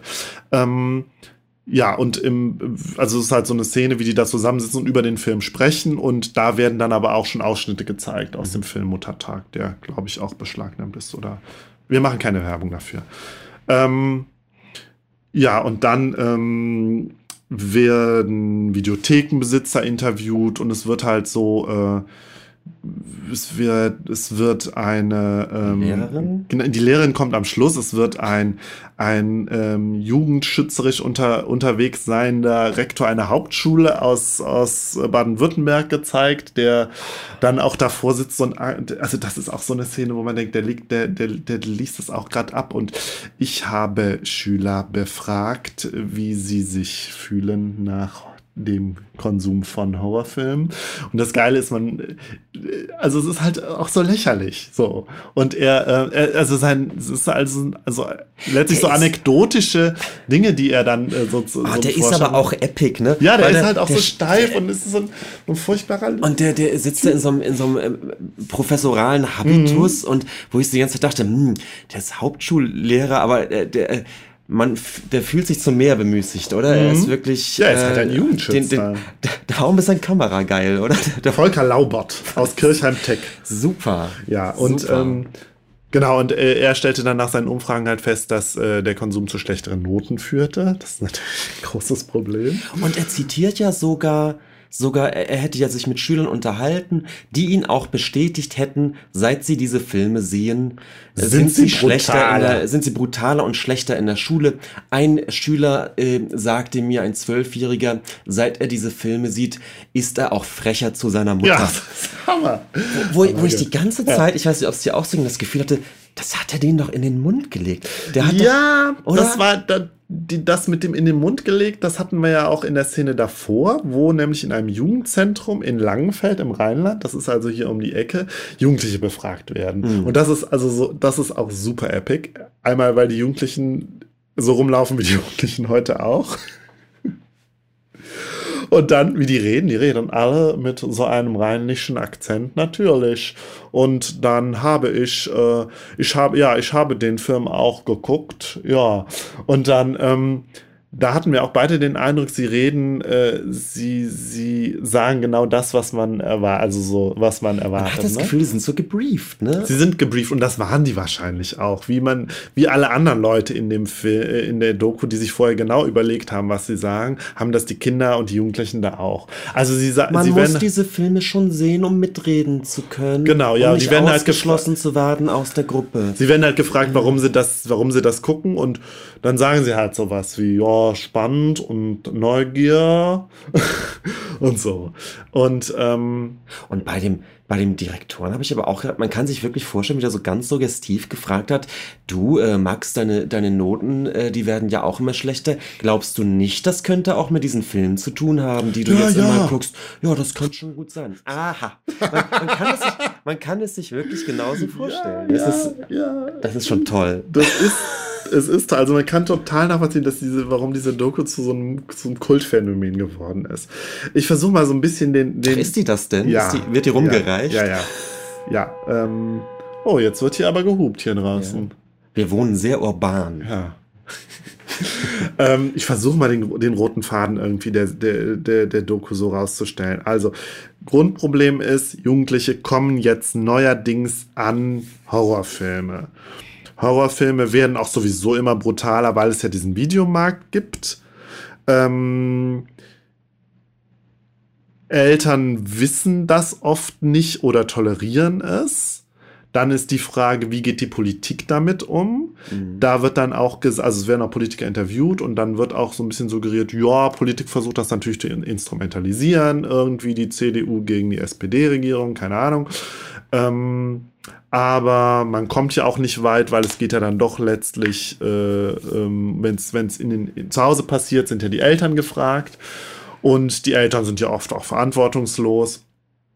Und ähm, die Videothekarin erzählt das doch auch. Genau, es wird eine Videothekarin interviewt, ähm, das, ist, das ist auch ganz großartig. Die steht da halt auch so in ihrer Videothek und sie, ist, sie wirkt halt so unsicher und sie wirkt so, als ob sie nicht wüsste, was sie sagen sollte. Und sie erzählt halt so, auch so ein paar, ein paar Anekdoten von, ähm, wie, wie sie irgendwie, wie Jugendliche selbst irgendwie in die Videothek spaziert sind und was ausleihen wollten. Und ein Vater kommt mit einer Vollmacht in die Videothek und sagt ja, sein Sohn soll alles aus, äh, soll alles ausleihen dürfen, weil zu Hause macht er ja sonst nur Ärger.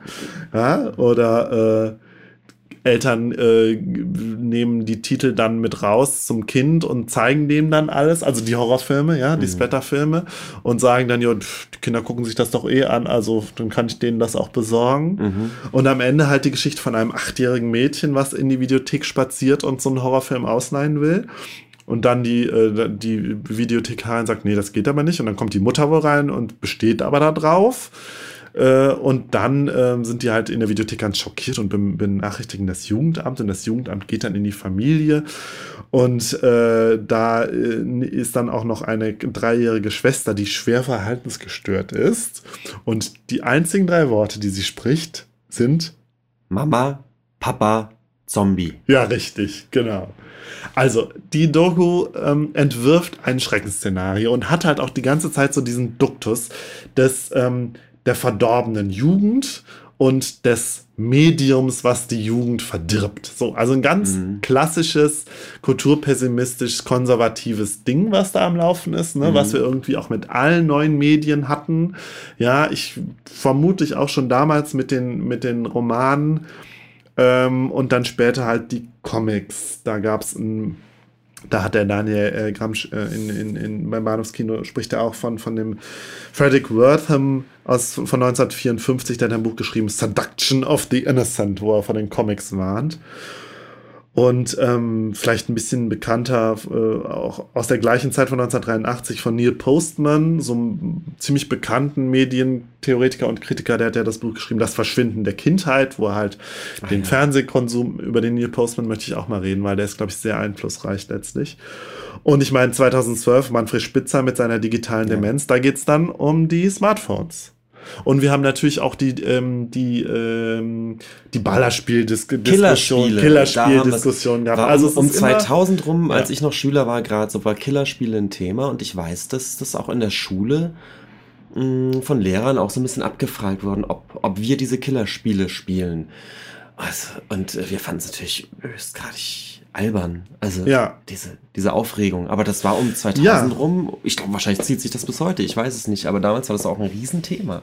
Ja, und ich glaube, es ist wirklich so ein, so ein Phänomen, was sich immer, wenn es ein neues Medium gibt, was für, für Kinder und Jugendliche verfügbar ist und was irgendwie ja noch nicht mal unbedingt mit Gewalt zu tun hat, aber das spielt natürlich schon immer eine Rolle, aber es besteht immer schnell der Verdacht, dass das neue Medium ja irgendwas mit den Kindern und Jugendlichen macht, dass es sie irgendwie verdirbt oder auf, den falsch, auf die falsche Fährte irgendwie führt. Das ist eine ganz ähnliche Diskussion wie die, wie die Paranoia um, um, um Drogenkonsum, finde ich. Also es ist irgendwie sehr, sehr nah.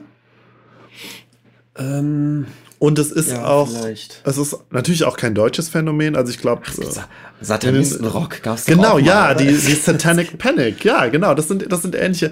Äh, moralische Panik ist da, glaube ich, auch so ein bisschen der Begriff. Also halt was, was natürlich aus so einem, so einem rechtskonservativen bürgerlichen Milieu ganz stark auch kommt. Ich meine, jetzt haben wir das wirklich auch von ganz rechter Seite äh, irgendwie, wenn es um, um sexuelle Aufklärung äh, geht, gerade auch im Hinblick auf verschiedene Lebensformen und so, Diversity-Pädagogik, da regen sich die, regen sich die Rechten ja auch gerade total auf. Und es ist halt irgendwie schon äh, alles so ein, äh, vielleicht kann man das alles so als ein Phänomen irgendwie fassen. So, als das. Ja, gut, jetzt Jetzt machst du es sehr breit. Ich ne? mache es sehr Ähm, breit, ja, gut. Aber andererseits auch jetzt, abgesehen von diesem rein jugendschützerischen Ding, äh, so diesen, also wir sind ja ganz nah auch bei diesem Diskurs eben um den Schund, um den vermeintlichen Schund, also um ähm, Medienprodukte, kulturelle Produkte, die eben als minderwertig gelten. Obwohl sie es vielleicht gar nicht sind, das muss man ja immer noch dazu sagen. Ja, aber das finde ich Mhm. eine interessante und auch, glaube ich, gar keine falsche Beobachtung. Es gibt doch dann den Ausschnitt, wo eine Lehrerin den Eltern, Genau, also das ist, das ist so das Finale sozusagen der Doku. Also die Lehrerin namens, äh, wie heißt Erika Everts. auch, auch wieder so eine geile Figur, wo du, wo du denkst, sie könnte auch aus von Loriot, Also wirklich, könnte von ist- Evelyn Hamann gesp gespielt könnte sein. einfach Evelyn Hamann Ja. sein. Das ist einfach super. Und sie hat halt so ein Projekt am Laufen. Vormittags bespricht sie mit ihren Schülern über, fragt sie sie, wer denn das Wort Zombie kennt und weiß, was ein Zombie ist. Und Nachmittag, äh, abends lädt sie dann die Eltern zum außerplanmäßigen Elternabend ein. der, der außerplanmäßige Ja. Elternabend. Und dann zeigt sie den Eltern den Film Ein Zombie hing am Glockenseil. Und da werden dann in der Doku auch die schlimmsten Ausschnitte selber gezeigt. Und dann die äh, Reaction-Videos, nein, die, die Reaktionen eben der Eltern, die sich dann die, die dann die sich die Hände vom, vom, vors Gesicht halten oder irgendwie. Und ich glaube, Ja. drei Leute unabhängig voneinander sagen, also ich, äh, ich glaube, ich werde heute Nacht nicht gut schlafen. Weil, weil dieser Film sie nachhaltig zerstört, äh, verstört. Hat. Verstört hat, ja. Aber obwohl, was ich halt sagen wollte, die eine Mutter hat natürlich einen ganz guten Punkt. Sie sagt, äh, sie war ein bisschen überrascht, dass der Film ja auch überhaupt nicht spannend Ja, war. das fand ich auch und gut. dass die Handlung die- überhaupt nicht, man, man denkt ja, dass Äußerung es, war es geht um eine richtig- Spannung. genau. Und, aber sie hatte das Gefühl, es geht nur um diese Schockszenen, wo ich dachte, ja, das, das ist halt dieses, das ist das Splatter-Genre, ne? Genau. wo es ja tatsächlich und das darum fand geht, ich, das fand ich interessant. Ich meine, wir haben uns jetzt länglich lustig darüber gemacht, über diesen Diskurs lustig gemacht, über diesen Verdammungsdiskurs. Ähm, kann man natürlich, kann und sollte man natürlich auch machen, aber eine ganz andere Frage ist natürlich, äh, jetzt unabhängig von dieser, von diesem, von dieser, ähm, von dieser Schundproblematik, ähm, also dass wir, dass wir diesen Begriff auch ablehnen, würde ich jetzt mal behaupten. Aber die Frage nach der Qualität der Medien ist natürlich noch eine ganz andere. Und die Frage nach der Qualität der Horrorfilme, jetzt abgesehen davon, und darüber möchte ich gleich auch noch mit dir sprechen, ähm, ob jetzt Gewalt an sich problematisch ist, ist natürlich auch die Frage, welche, ne, und das ist ja eine Frage, die immer wieder gestellt wird, wann ist Gewalt halt okay und ein Zeichen oder ein Teil eben von Qualität? Und wann ist sie halt wirklich einfach Also das Witzige, Selbstzweck ist halt auch schon wieder so falsch, aber wann ist es halt einfach auch, ich meine, es gibt einfach ja auch billig produzierte, effekthascherische, effekthascherische Filme en masse, die auch und klar.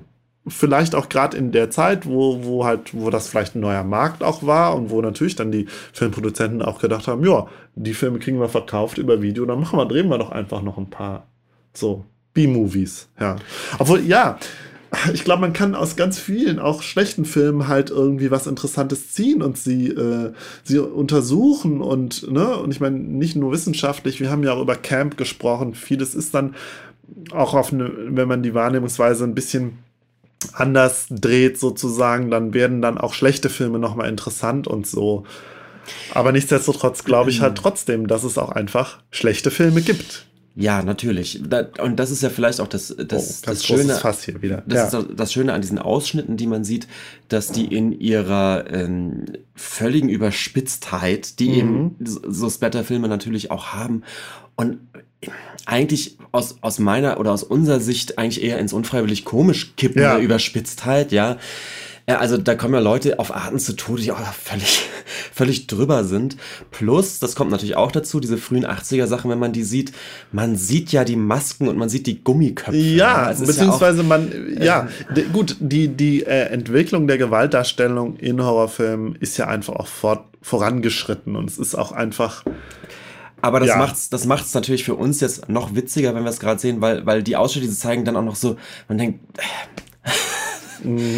ähm, nun gut, aber worüber wollen wir sprechen? Natürlich gibt es Filme, die eigentlich wirklich, wie eben die Mutter da auch schon auf den Punkt bringen, wo es nur darum geht, eben genau solche Szenen zu produzieren und wo es natürlich um den Tabubruch geht und um die völlige übertriebene Darstellung von Gewalt. Ja, da sind wir aber auch ganz schnell wieder bei Lars von Trier, bei seinem letzten Film, den ich nicht gucke und auch nicht gucken werde, äh, nicht geguckt habe und auch nicht gucken werde hier, der ähm, uh, The House That Jack Built. Und ich glaube da, ich meine, ich habe auch wenig mich damit auseinandergesetzt, weil Lars von Trier geht mir auf die Nerven, aber letztlich wäre das so ein, so ein Phänomen, wo ähm, Horror eingesetzt wird, Ach, ja, also wo es halt einfach, wo ein Anspruch dahinter steckt, hm, ja, ich muss gerade gucken, ob ich den Punkt noch hinkriege. Es gibt eine Aboutness. So, es gibt, es gibt ich, eine Aboutness, ja. Es gibt eine Aboutness bei Lars und Trier.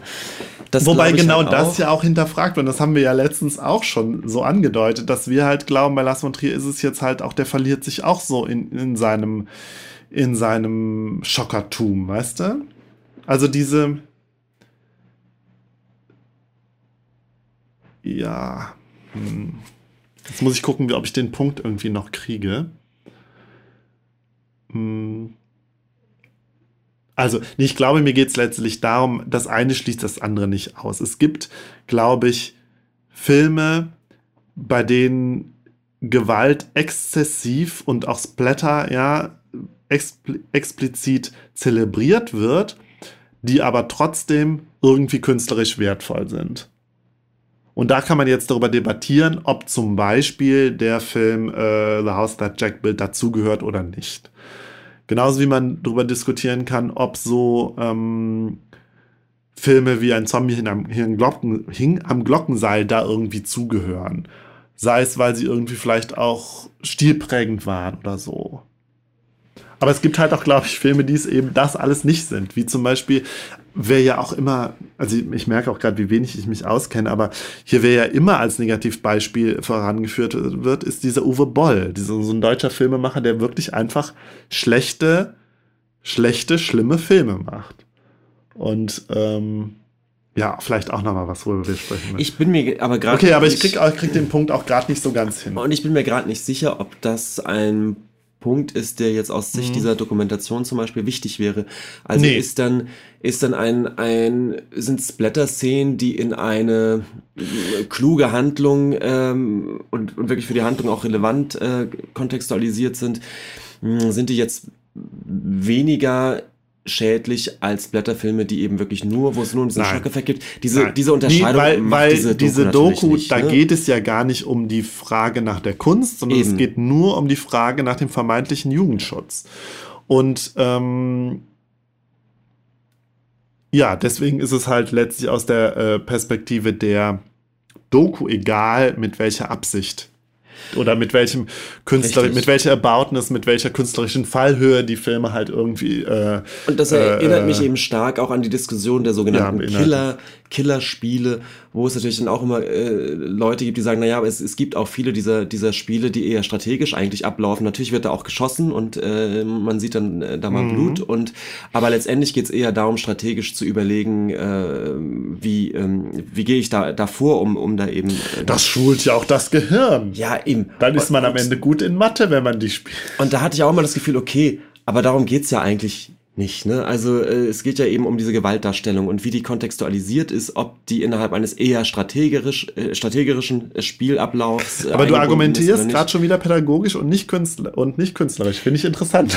Ja, Wobei du doch der Kunsthistoriker und nicht der Pädagoge bist. Ja, aber ich dachte, wir ja. reden jetzt über diese mhm. Dokumentation von 1984. Ja. Oder willst du jetzt wirklich über, über Gewaltdarstellung im Kunstkontext sprechen? Aber das Nein, ist eine andere nee, Folge. Nee, will ich, nee, will ich gar nicht, kann ich auch gar nicht. Das wollte ich wollte das nur anreißen, dass diese, dass diese Dokumentation diese Frage halt ausblendet. Nee. Selbstverständlich, ja, ja. klar. Eben, das meine ich ja gerade. Mhm. In diesem pädagogischen Kontext wird ja nie geguckt, hm, ja, gut, da, da kriegt jetzt jemand einen Bohrer in den Schädel, ist aber an dem Punkt der Handlung auch nachvollziehbar. Mhm, mhm, die, diese, diese Ebene spielt in dieser Diskussion ja überhaupt gar keine Rolle. Und, ähm, naja, wobei ich glaube, die, die Prüfstellen und so oder FSK oder ne, da wird schon darauf geachtet, ist das halt, ist diese Gewalt im, im Kontext der des, der Story oder so ist es halt irgendwie. Da wird, glaube ich, schon drauf geachtet. Ah, echt? Ja, glaube ich schon. Aber ich dachte, es geht um den, den rein Härtegrad der Szene letztendlich. Ich glaube nicht, oder vielleicht früher eher, aber ich glaube heutzutage nicht unbedingt mehr nur so. Ah ja. Mhm. Müsste ich nochmal noch, recherchieren. Ähm, ich kann aber als kleine Anekdote noch erzählen, mhm. dass ich bei mir selbst immer merke, dass wenn, wenn man einen Film schaut, der, der ganz klar übertrieben auf diese Splatter-Sachen mhm. steht, dass ich das normalerweise weniger schlimm finde, als eben tatsächlich ein völlig realistisches Setting, wo dann irgendwann so eine ultra brutale Szene, vielleicht noch an, an einer Figur äh, äh, passiert, ja. die, die, die einem handlungsmäßig irgendwie ähm, viel näher ist und so weiter. Ja. Und dann ist eben die einzelne, die einzelne Szene, wo jemanden höchst realistisch der kleine Finger abgeschnitten wird oder so oft äh, natürlich viel ja, viel das härter. haben wir ja bei Game of Thrones. Äh, genau, viel heftiger als, ähm, als jetzt dieses, dieses Splatter-Inferno, wo man, wo man nach fünf Minuten weiß, okay, ich verstehe, es geht, es geht um, um den äh, Blutkunst. Liter-Count. Ich habe zum Beispiel vor kurzem erst äh, The Evil Dead geguckt, auf Deutsch Tanz der Teufel, was ja auch so, was war, glaube ich, auch lange indiziert und so als, ein, eines der berüchtigten Filme irgendwie galt. Ne, mhm. Was aber halt auch so ein, ja, eben sowas war, was, glaube ich, unter vielen Jugendlichen irgendwie auch so ein Kultding war und so ein bisschen als Mutprobe und ho, ja, ho, ho, ho, ho. Äh, und das ist halt, also man sieht natürlich die schlechten Effekte und es ist eklig, aber es ist halt auch irgendwie, man hat, also ich hatte direkt so eine Distanz dazu. Welcher Film war das? The Evil Dead, der Tanz der Teufel. Bei uns Da gab es noch eine Fortsetzung, Evil Dead 2, der das Ganze noch mal so ein bisschen alberner macht und dann den dritten Teil, der im Mittelalter spielt. Und bei uns war dieses Schulrufphänomen Braindead.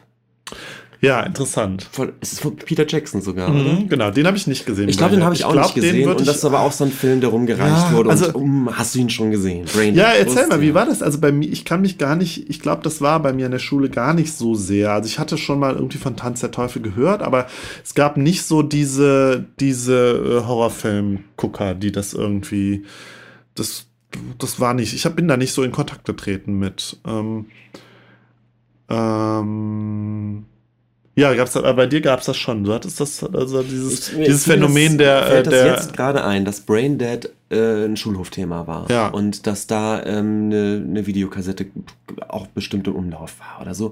Aber eben auch, und das, das ist immer das, was, was diese, auch in dieser Doku natürlich irgendwie nie so erzählt wird, ähm, dass da ja schon mitgedacht wird, durchaus auch von den Jugendlichen, dass das, dass das, ähm, inszenierte und teilweise auch lächerliche Sache ist. Also es, es ist ja eben. Ähm, mhm. Ja, und da sind wir tatsächlich. Die Jugendlichen sind sich ja. total bewusst, dass das alles äh, natürlich nachgestellt ist, dass das auch alles fast schon unfreiwillig komisch ist. Also es wird ja immer dieses Grinsen. Oh. Ja. Und das. Wobei ich da auch glaube, dass sich viele Jugendliche da auch in die Tasche legen und es halt gerade so dieses, diese, diese Gruppenphänomene halt sind. So, du guckst das dann in der Gruppe, ich meine, ich weiß ja gar nicht, ob es das heute überhaupt noch gibt, aber das ist, sind ja diese Szenarien, die da auch äh, in der Doku halt auch präsentiert werden, die wir halt auch kennen von damals. Du guckst es halt als Jugendliche äh, in, in der Gruppe und dann ist es natürlich auch schon cool und dann musst du natürlich das schon auch machen, so ein Stück weit mutprobemäßig und so.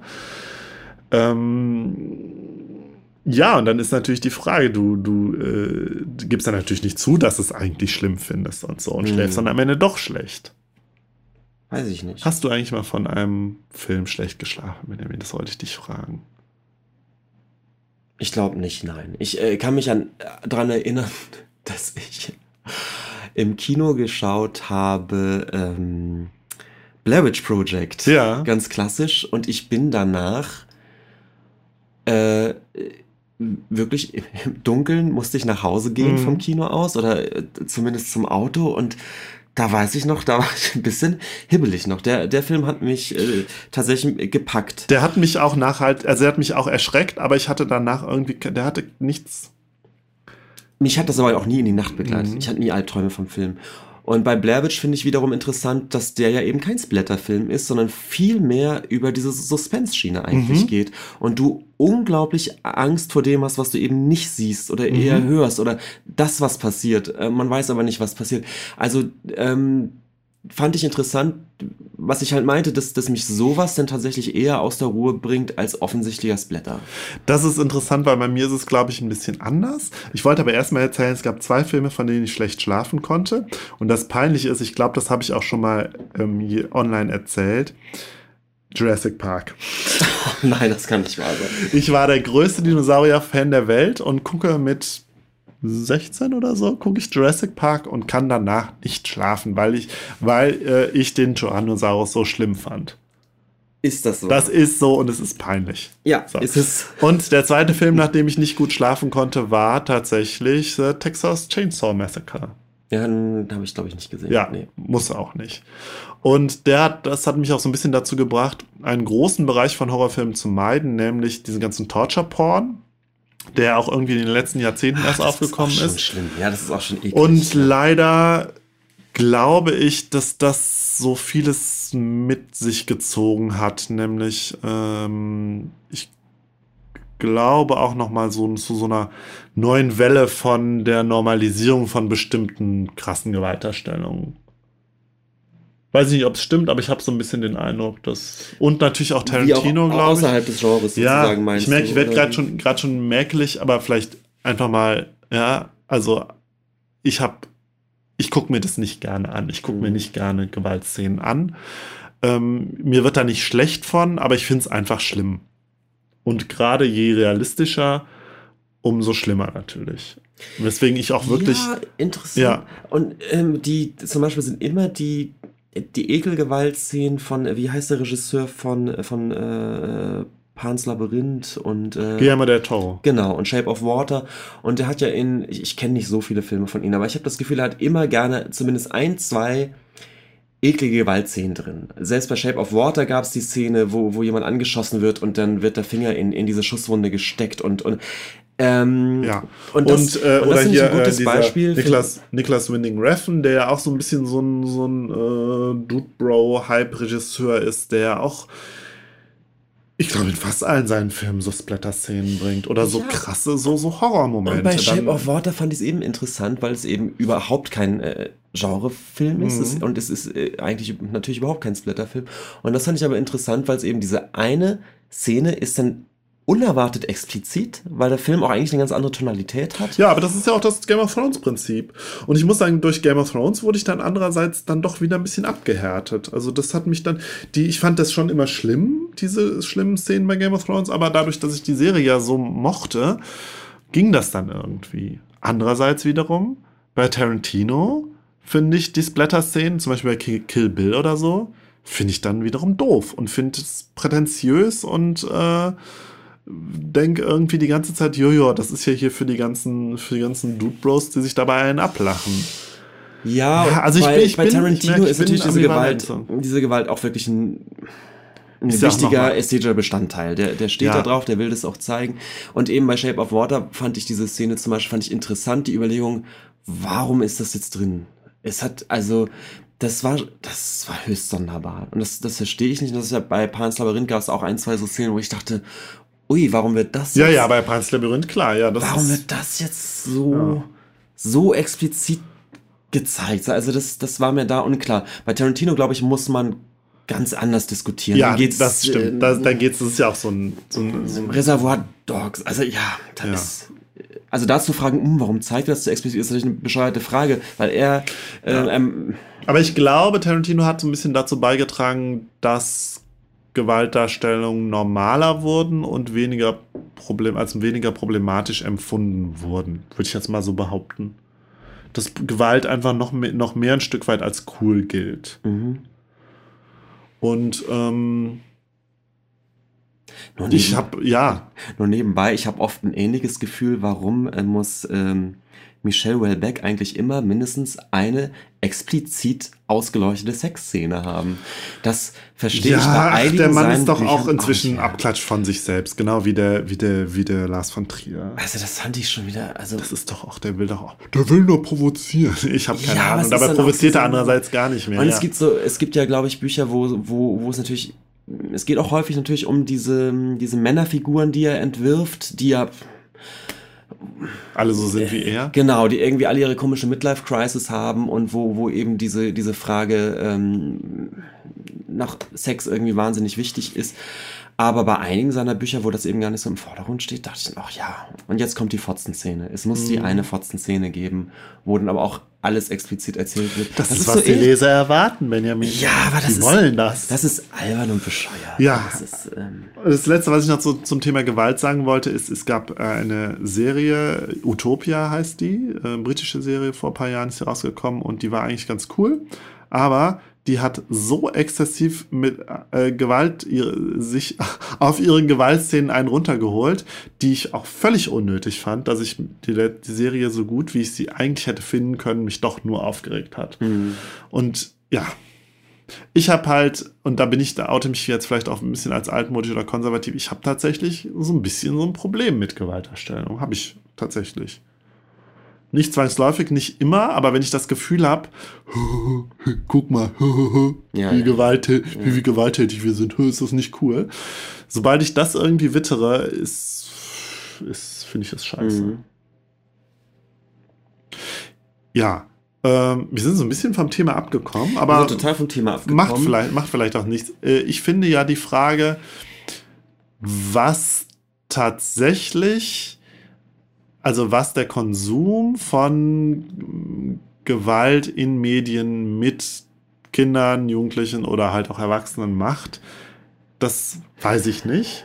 Aber die Doku, und das ist, ist auch nochmal so der, interessante Punkt, kommt jetzt letztlich auch zu dem Punkt, dass sie sagt, es gibt keine Studien, die klar belegen, dass das und das passiert, wenn die Jugendlichen das und das gucken. Ach doch, ja. ich habe dir jetzt gar nicht Nach, ganz geguckt. über der Hälfte der Zeit, ungefähr der Hälfte der Zeit wird das halt, halt auch gesagt. So. Ah, witzig, mal, weil die O-Töne, diese ganzen ja. Interviews, die wir uns vorhin angeschaut haben, da war ja genau. vollkommen klar. Und das Geile ist ja auch, dass sich dann auch der interviewte äh, Professor dann zwar auch äh, so ein bisschen ähm, abwägend, relativierend äußert, aber dann auch trotzdem so ein bisschen dieses Moralische dann nochmal reinbringt und im Sinne von, ja, was wird denen hier gezeigt, das ist ja schlimm.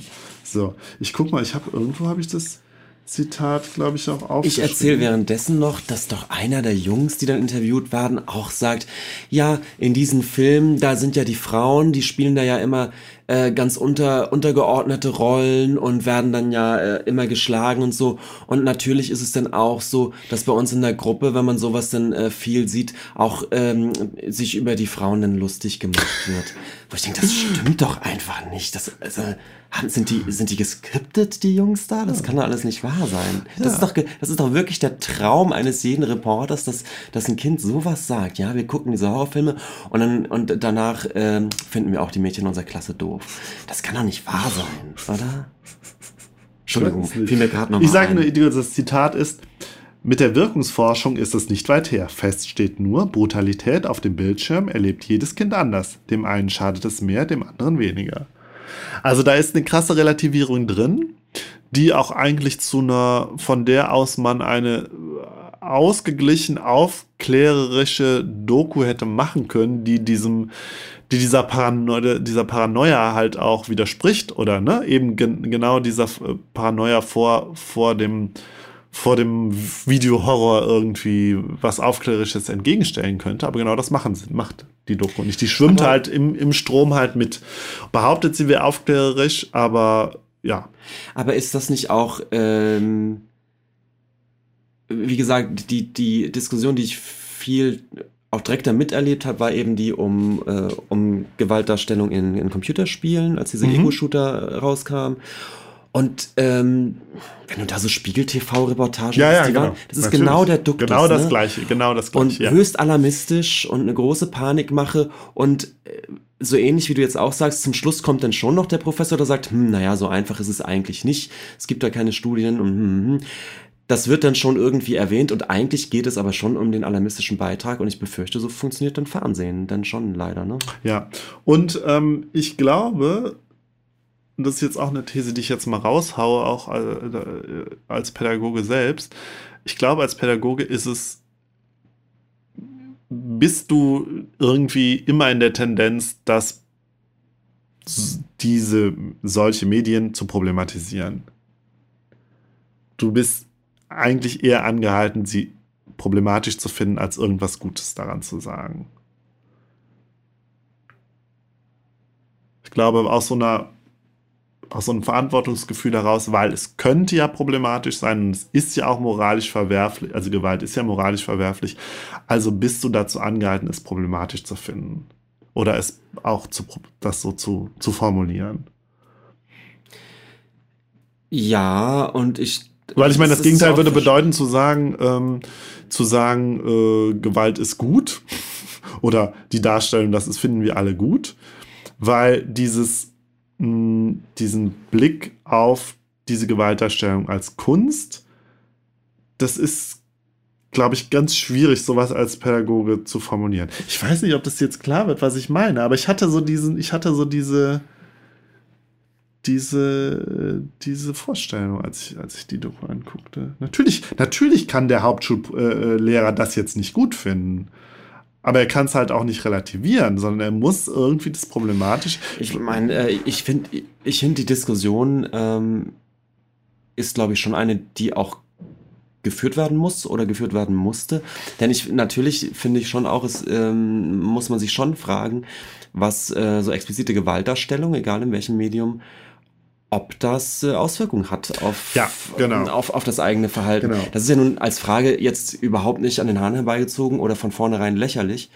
Ähm, aber eher interessant ist, wie, wie unsachlich die Diskussion einfach immer geführt wird. Und, Und die ähm, hier ne? natürlich, ja klar, in der Doku. Und dass die Doku ja eigentlich schon auf das, äh, schon am Anfang weiß, worauf sie hinaus will.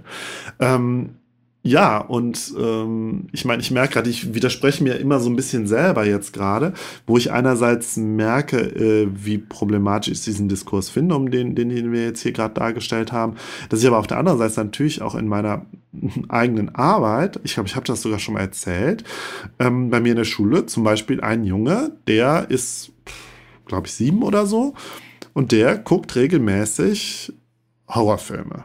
So, und die verstören ihn. Und wir merken, also er redet davon, es beschäftigt ihn total. Meine Kollegen sagen, der hat sich, der hat sich verändert, der ist nicht mehr so fröhlich. Keine Ahnung, mag natürlich alles ein Stück weit Projektion sein. Aber diese Fälle, wo dieser Konsum äh, die Kinder halt ein Stück weit fertig macht, das gibt's natürlich. Hm. Natürlich gibt es das. Klar. Hm. Und darum, da muss als Pädagoge natürlich auch immer auf den Einzelfall gucken. Du darfst ihn halt aber auch nicht unbedingt verallgemeinern. Und das passiert, das macht ja der Hauptschullehrer zum Beispiel hier. Und, Und du hast ganz schnell, bist du dann auch bei diesem problematisierenden Blick, ja. Und ich muss nochmal zurück auf die, auf die Ego-Shooter und die, die Killerspiele. Mhm. Äh, dann hast du natürlich den Amokläufer, der tatsächlich sich entpuppt als großer Spielefan von Killerspielen. Genau. So. Und ähm, ja, ich brauche das jetzt nicht ausführen, aber Nee. die, diese Rückschlüsse sind natürlich dann auch gefährlich und irgendwie auch, auch zu plump. Mhm, mhm. Ähm, und wie gesagt, trotzdem verstehe ich, dass man diese Diskussion natürlich führen muss. Mhm. Und ähm, ich frage mich halt auch, ist natürlich besonders leicht, diese Diskussion lächerlich zu finden, wenn man die eben diesen, diesen Gewand dieser Dokumentation von Ja, 1985 ja, sieht. und ich glaube, viele Horrorfans haben so sich ja auf die wunderbar. Doku gestürzt und äh, hier, hier, guck mal, wie lächerlich das doch ist. Es und ist letztlich, super, ja. Ja, leider super. Mir fällt aber noch, noch eine, eine Sache ein, ähm, weil wir ja beide festgestellt haben, diese kursierenden VHS-Kassetten auf dem Schulhof gab es bei uns jetzt nicht so wahnsinnig. Aber was bei mir tatsächlich ein Thema war, als, ähm, als Ende der 90er äh, Internet ein Thema wurde, Mhm. gab es doch diese Seite rotten.com. Ja, das stimmt. Da warst du aber auch, glaube ich, der Erste, der mir davon erzählt hat. Ja. Ja. Hatte ich das schon mal im, im Podcast erwähnt? Das weiß ich nicht. Jedenfalls Ende der 90er, ich weiß gar nicht, ob es die Seite noch gibt. Damals war es rotten.com Mhm. und das war eben eine, eine Internetseite, auf der mh, Fotos, ich glaube, es waren eigentlich nur Fotos. Es war noch für Video war das Internet Mhm. noch zu langsam. Es waren eben Fotos von, von äh, Unfallopfern, von, von letztendlich von Leichen, von, von stark verwundeten Leuten, äh, die aber echt waren. Mhm. Ja, das ist dann wirklich, keine Ahnung, wo die ganzen Fotos ja, herkamen. mutmaßlich echt, ne? Die waren mutmaßlich echt, ja. Und das war ein großes Thema. Und das war wirklich schon, da gab es eben, da gab es eben Mitschüler, wo Rotten ein großes Thema war. Da wurde sich irgendwo getroffen und durch die Seite gesurfen. Ho, ho. Und da tatsächlich hatte ich auch ernsthaft ein Problem mit, weil es, ähm, da wurde sich dann, äh, weil das eben echt war. Also ja, Mhm. mutmaßlich, wie du sagst. Mhm. Ähm, und das habe ich nicht ganz verstanden. Das, das fand ich tatsächlich Ja, ein das bisschen das schockierend. Sensaz So. Sensationelle, ja. Ja. Ja. Mir ist gerade aufgefallen, was wir jetzt auch überhaupt nicht tang- tangiert haben, ist irgendwie eine, eine Debatte um äh, Pornografie.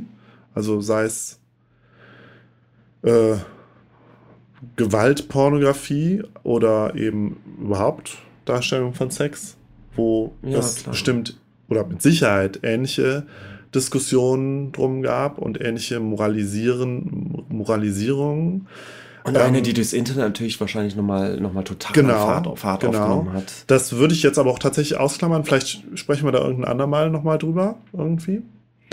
Ähm, ja, und se selbst das Gewaltthema ist natürlich wieder ein, ein Riesenfass, was wir hier aufgemacht haben. Ich glaube, wir haben Ja, jetzt gerade mal so die, die Grundrichtung, in die man diskutieren könnte, abgesteckt. Und ich bin mir ziemlich sicher, dass wir da auch nochmal drauf kommen werden.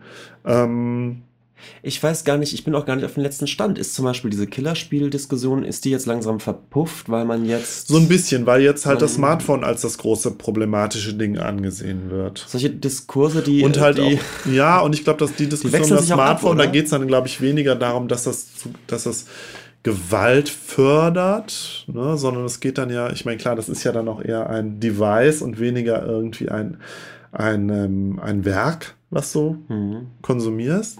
Und die Diskussion ist anders, aber ähnlich. So, wie macht das Smartphone? Ja, und die Diskussion mit, äh, mit Gewaltdarstellung tatsächlich, die wird, die ist bei den Torture Porns, glaube ich, schon nochmal hochgekocht. Oder, Verständlicherweise, weil da hört es für mich ja auch auf. okay, also Zombie-Filme ja, Torture, Porn nein. genau. Ja, toll. Und The Evil Dead noch okay, aber äh, Hostel, nee, gucke ich mir nicht an. Und Saw, die, als die Saw-Reihe rauskam. Ich habe ja keinen einzigen Also taucht schon immer mal obwohl das hoch. der ne? erste ja angeblich ganz gut und gar nicht so schlimm sein soll. Ja, aber interessant. Ähm, ich habe ja immer von mir behauptet, ich gucke, ich mag Horrorfilme nicht. Und dann ist mir aber aufgefallen, dass ich doch eigentlich sehr viel, dass ich das Horrorgenre doch schon ein bisschen kenne, bis auf eben die Torture-Porn. Mhm. Ecke. Aber ich habe das Gefühl, die sind so, die sind so der heiße Scheiß immer noch. Mhm. Ja, und ich bin eigentlich momentan recht versöhnt mit dem Horrorgenre, vor allen Dingen, weil ich mir viele Klassiker in letzter Zeit angeguckt habe und da gemerkt habe, was da einfach für Perlen drunter sind. Mhm. Hier The Wicker Man zum Beispiel. Ganz großartiger Film. Hätte ich, wusste ich bis vor ein paar Monaten nicht, dass der existiert. Mhm. Ja. Äh, enden wir also auf einer versöhnlichen Note, äh, Benjamin. Ja, Ja. finde ich gut. Also, Zombie-Film ja, Torture Porn nein. Kurze Anekdote noch am Ende. Reinhard Jirgel hat angeblich eine äh, Story geschrieben namens Mama Papa Zombie und zwar Zombie T-S-O-M-B-I geschrieben, wo er wohl die Hintergrundgeschichte einer der interviewten Personen äh, oder ich glaube oder einer von den Kindern, dieses achtjährige Mädchen, wo die eine Videothekarin spricht, eine Geschichte entspinnt, wie Mhm. deren Leben so ist. Ich äh, leih mir das, wenn ich an das Buch komme, ähm, wo die Kurzgeschichte veröffentlicht ist, dann Mhm. werde ich da hier mal drauf zurückkommen. Okay. So, kommen wir jetzt zum Nachklapp, nicht wahr? Machst du das Nachklappgeräusch? Ich mache das Nachklappgeräusch. So. Ja, Benjamin, hast du was für den Nachklapp? Nee, ich bin äh, wie immer schlecht vorbereitet und habe nichts. Macht ja nichts. Ich habe ein bisschen was. Und ähm, zwar, nee, ich fange mal mit dem kürzesten an. Und zwar, wir haben ja, ich habe ja gesprochen über den Film Welt am Draht. Und vielleicht erinnerst du dich noch, da äh, gab es eine ähm, Person, eine Sekretärin, die neue Sekretärin, die ich als äh, blond und großbusig bezeichnet habe. Und nicht wusste, dass das eine, eigentlich eine bekannte Schauspielerin ist, nämlich Barbara, Barbara Valentin. Ah, Geboren als Ursula, jetzt kann ich es nicht lesen, Leders? Nee, also, naja, egal. Ähm, ich kann meine eigene Schrift nicht lesen. Ähm, neun, von, von 1940 bis 2002. Ähm, und ähm, du googelst jetzt gerade nochmal, damit wir wissen, wie sie mit Geburtsnamen das E- und U-Gespräch. Ledercamper? googelt. Ledersteger, ja, Ursula Leger, Uschi Ledersteger. Genau, und sie, äh, ja, sie war so ein, so ein, So ein bisschen, so ein bisschen so ein, oder? So Ja, aber sie hat auch so ein bisschen so ein, so ein tragisches Schauspielerinnenleben so ein bisschen gehabt. Also sie galt am Anfang, galt sie als Zitat Wikipedia Busenwunder, Sexbombe und Skandalnudel. Man kann es sich auch so ein bisschen vorstellen. Ach, die war mit so, äh, Freddie wenn man sich Mercury die, liiert. Ja, nee, nicht liiert, aber sie war irgendwie die beste Freundin und Freddie Mercury hat wohl mal in München gewohnt und ist da auch in der schwulen Szene ausgewiesen und sie war seine Mitbewohnerin und ist mit ihm da wohl auch unterwegs gewesen. Weswegen, weswegen nicht zuletzt sie auch als Schwulen-Ikone gilt. Was ein bisschen peinlich ist, dass ich sie überhaupt nicht kannte. Mhm. Und sie war verheiratet mit Helmut Dietl und hatte auch immer mal wieder kurze Beziehungen mit Rolf Eden. Rolf Eden. Ja, äh, genau. Und sie war halt, sie hat so, so ein äh, Leben mit vielen Ups und Downs gehabt, glaube ich. So. mhm. Ja. So viel dazu. Ähm, dann gab es letztes Jahr zwei Kunstereignisse, über die wir noch reden wollten, Benjamin. Nämlich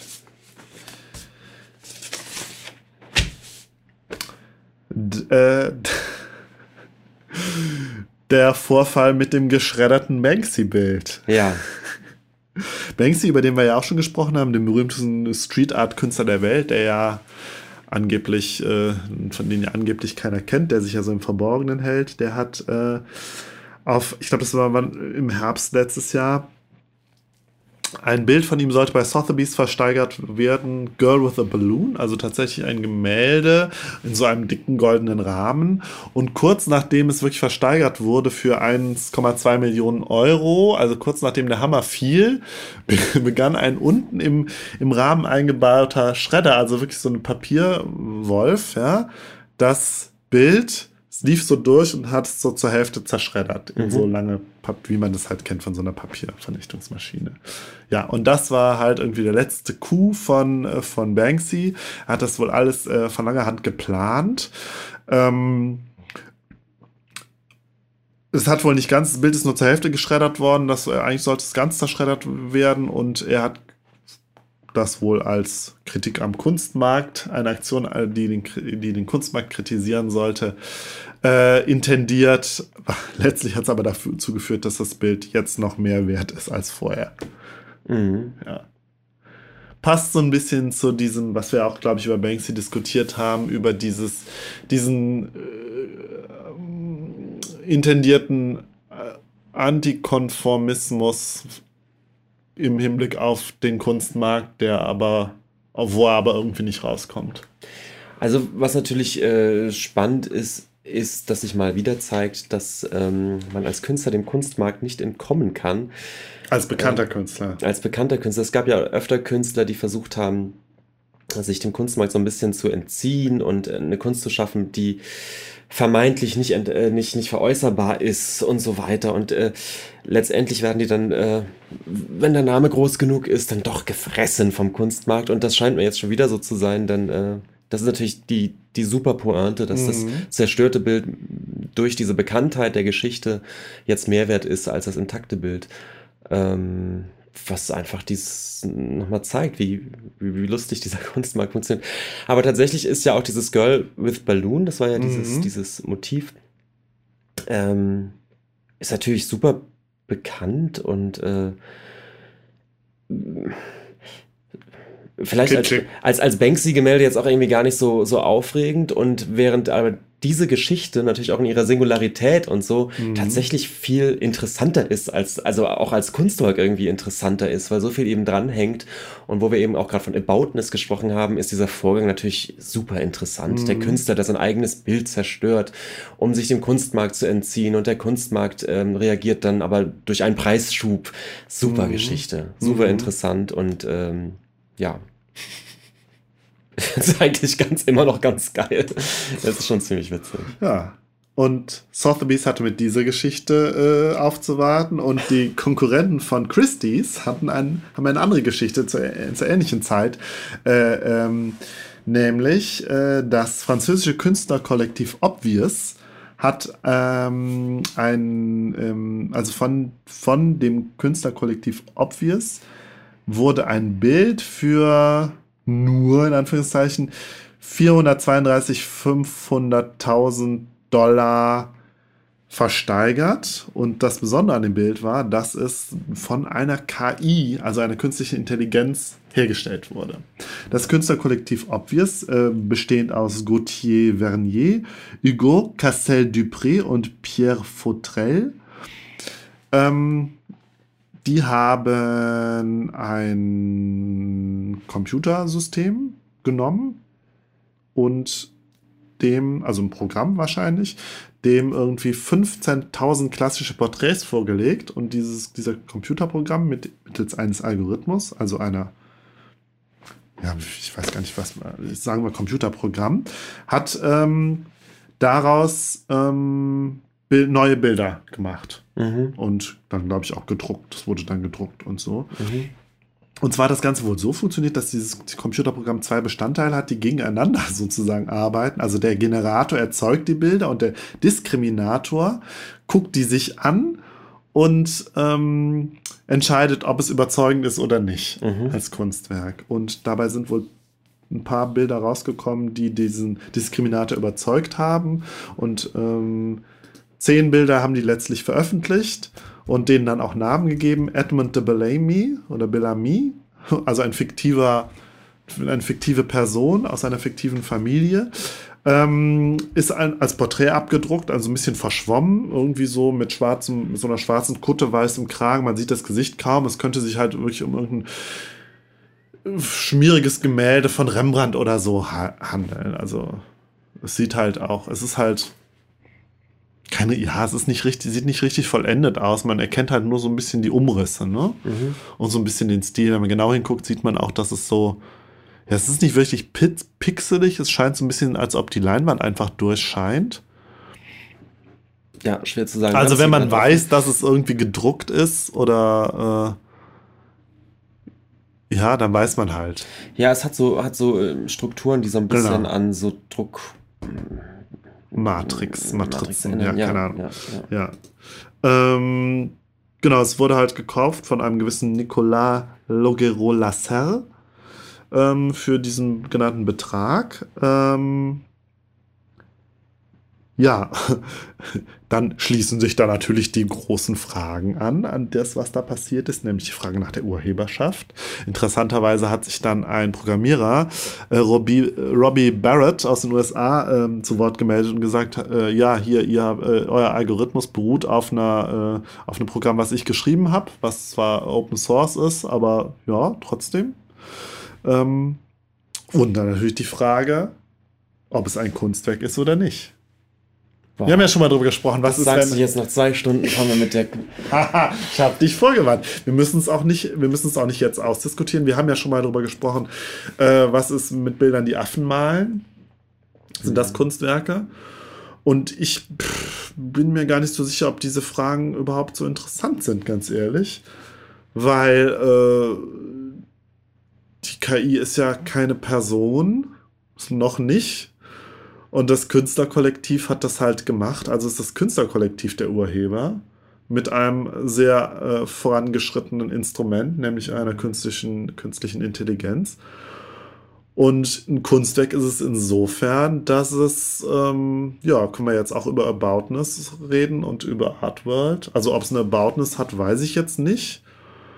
Aber in The Artworld wird es verhandelt und schon deswegen ist es ein Kunstwerk. Ja, ich denke. Also ich meine, ich mache es jetzt mit dem, mit dem Holzhammer, aber ich hatte ein bisschen das Gefühl, da in der Diskussion darum, was ich jetzt so ein bisschen gelesen habe, ähm, werden da Fragen verhandelt, die ja äh, interessante Scheinfragen sind. Mhm. Also ich würde es auch eher, es ist, es ist schon was anderes als die sogenannte Kunst von Affen. Denn ich würde auch sagen, das bewegt sich jetzt eher in so einer Logik, die auch, es, es gibt zum Beispiel ja Künstler, die mh, mm, Zufallssysteme entworfen ja. haben, um Kunstwerke zu machen. Ja, John, John Cage, ähm, also die bestimmtes, eine Matrix entworfen mhm. haben, wo sie dann äh, gewürfelt haben oder eben durch Zufallssysteme. Da haben wir, glaube ich, auch in unserer äh, Folge über die, über die, äh, den nackten Affen auch gesprochen. Genau. Ich weiß nicht mehr genau. Und ähm, da ist halt immer das, das Grundsystem, dass ein, ein Künstler eine Art von äh, Rahmenbedingungen absteckt, innerhalb derer dann aber ein, Zufalls, ein Zufallselement reinkommt oder so. Ja, und letztlich Und, ist das ähm, nichts anderes. Ne? Und das ist eben so ähnlich. Da gibt es Künstler, die ein, ein Programm schreiben, also die Rahmenbedingungen festlegen, innerhalb, äh, innerhalb derer jetzt in diesem Fall eine künstliche Intelligenz, also kein Zufallselement, aber eben eine, ein, ein Mhm. anderes Element ähm, jetzt diesen, diesen letzten Schritt macht und innerhalb der, der, der vor, der vorgegebenen Rahmenbedingungen jetzt da etwas macht. Mhm. Und das würde ich tatsächlich eher in, in dieser Tradition Ja. sehen und da habe ich überhaupt kein Problem damit zu sagen, ja, natürlich ist das ein Kunstwerk. Die Frage ist,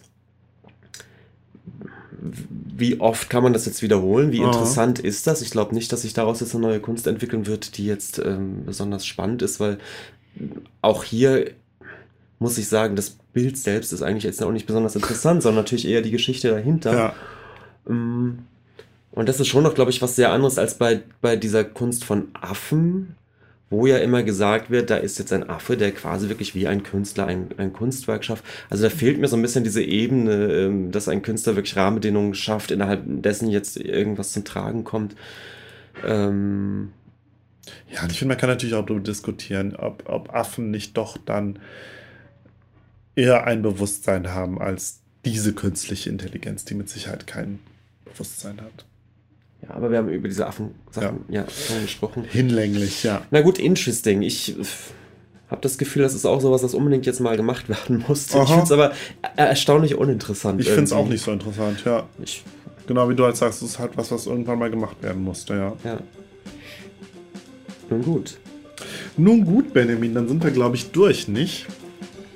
Ja, Ja. dann tschüss, bis zum nächsten Mal. Bis zum nächsten Mal.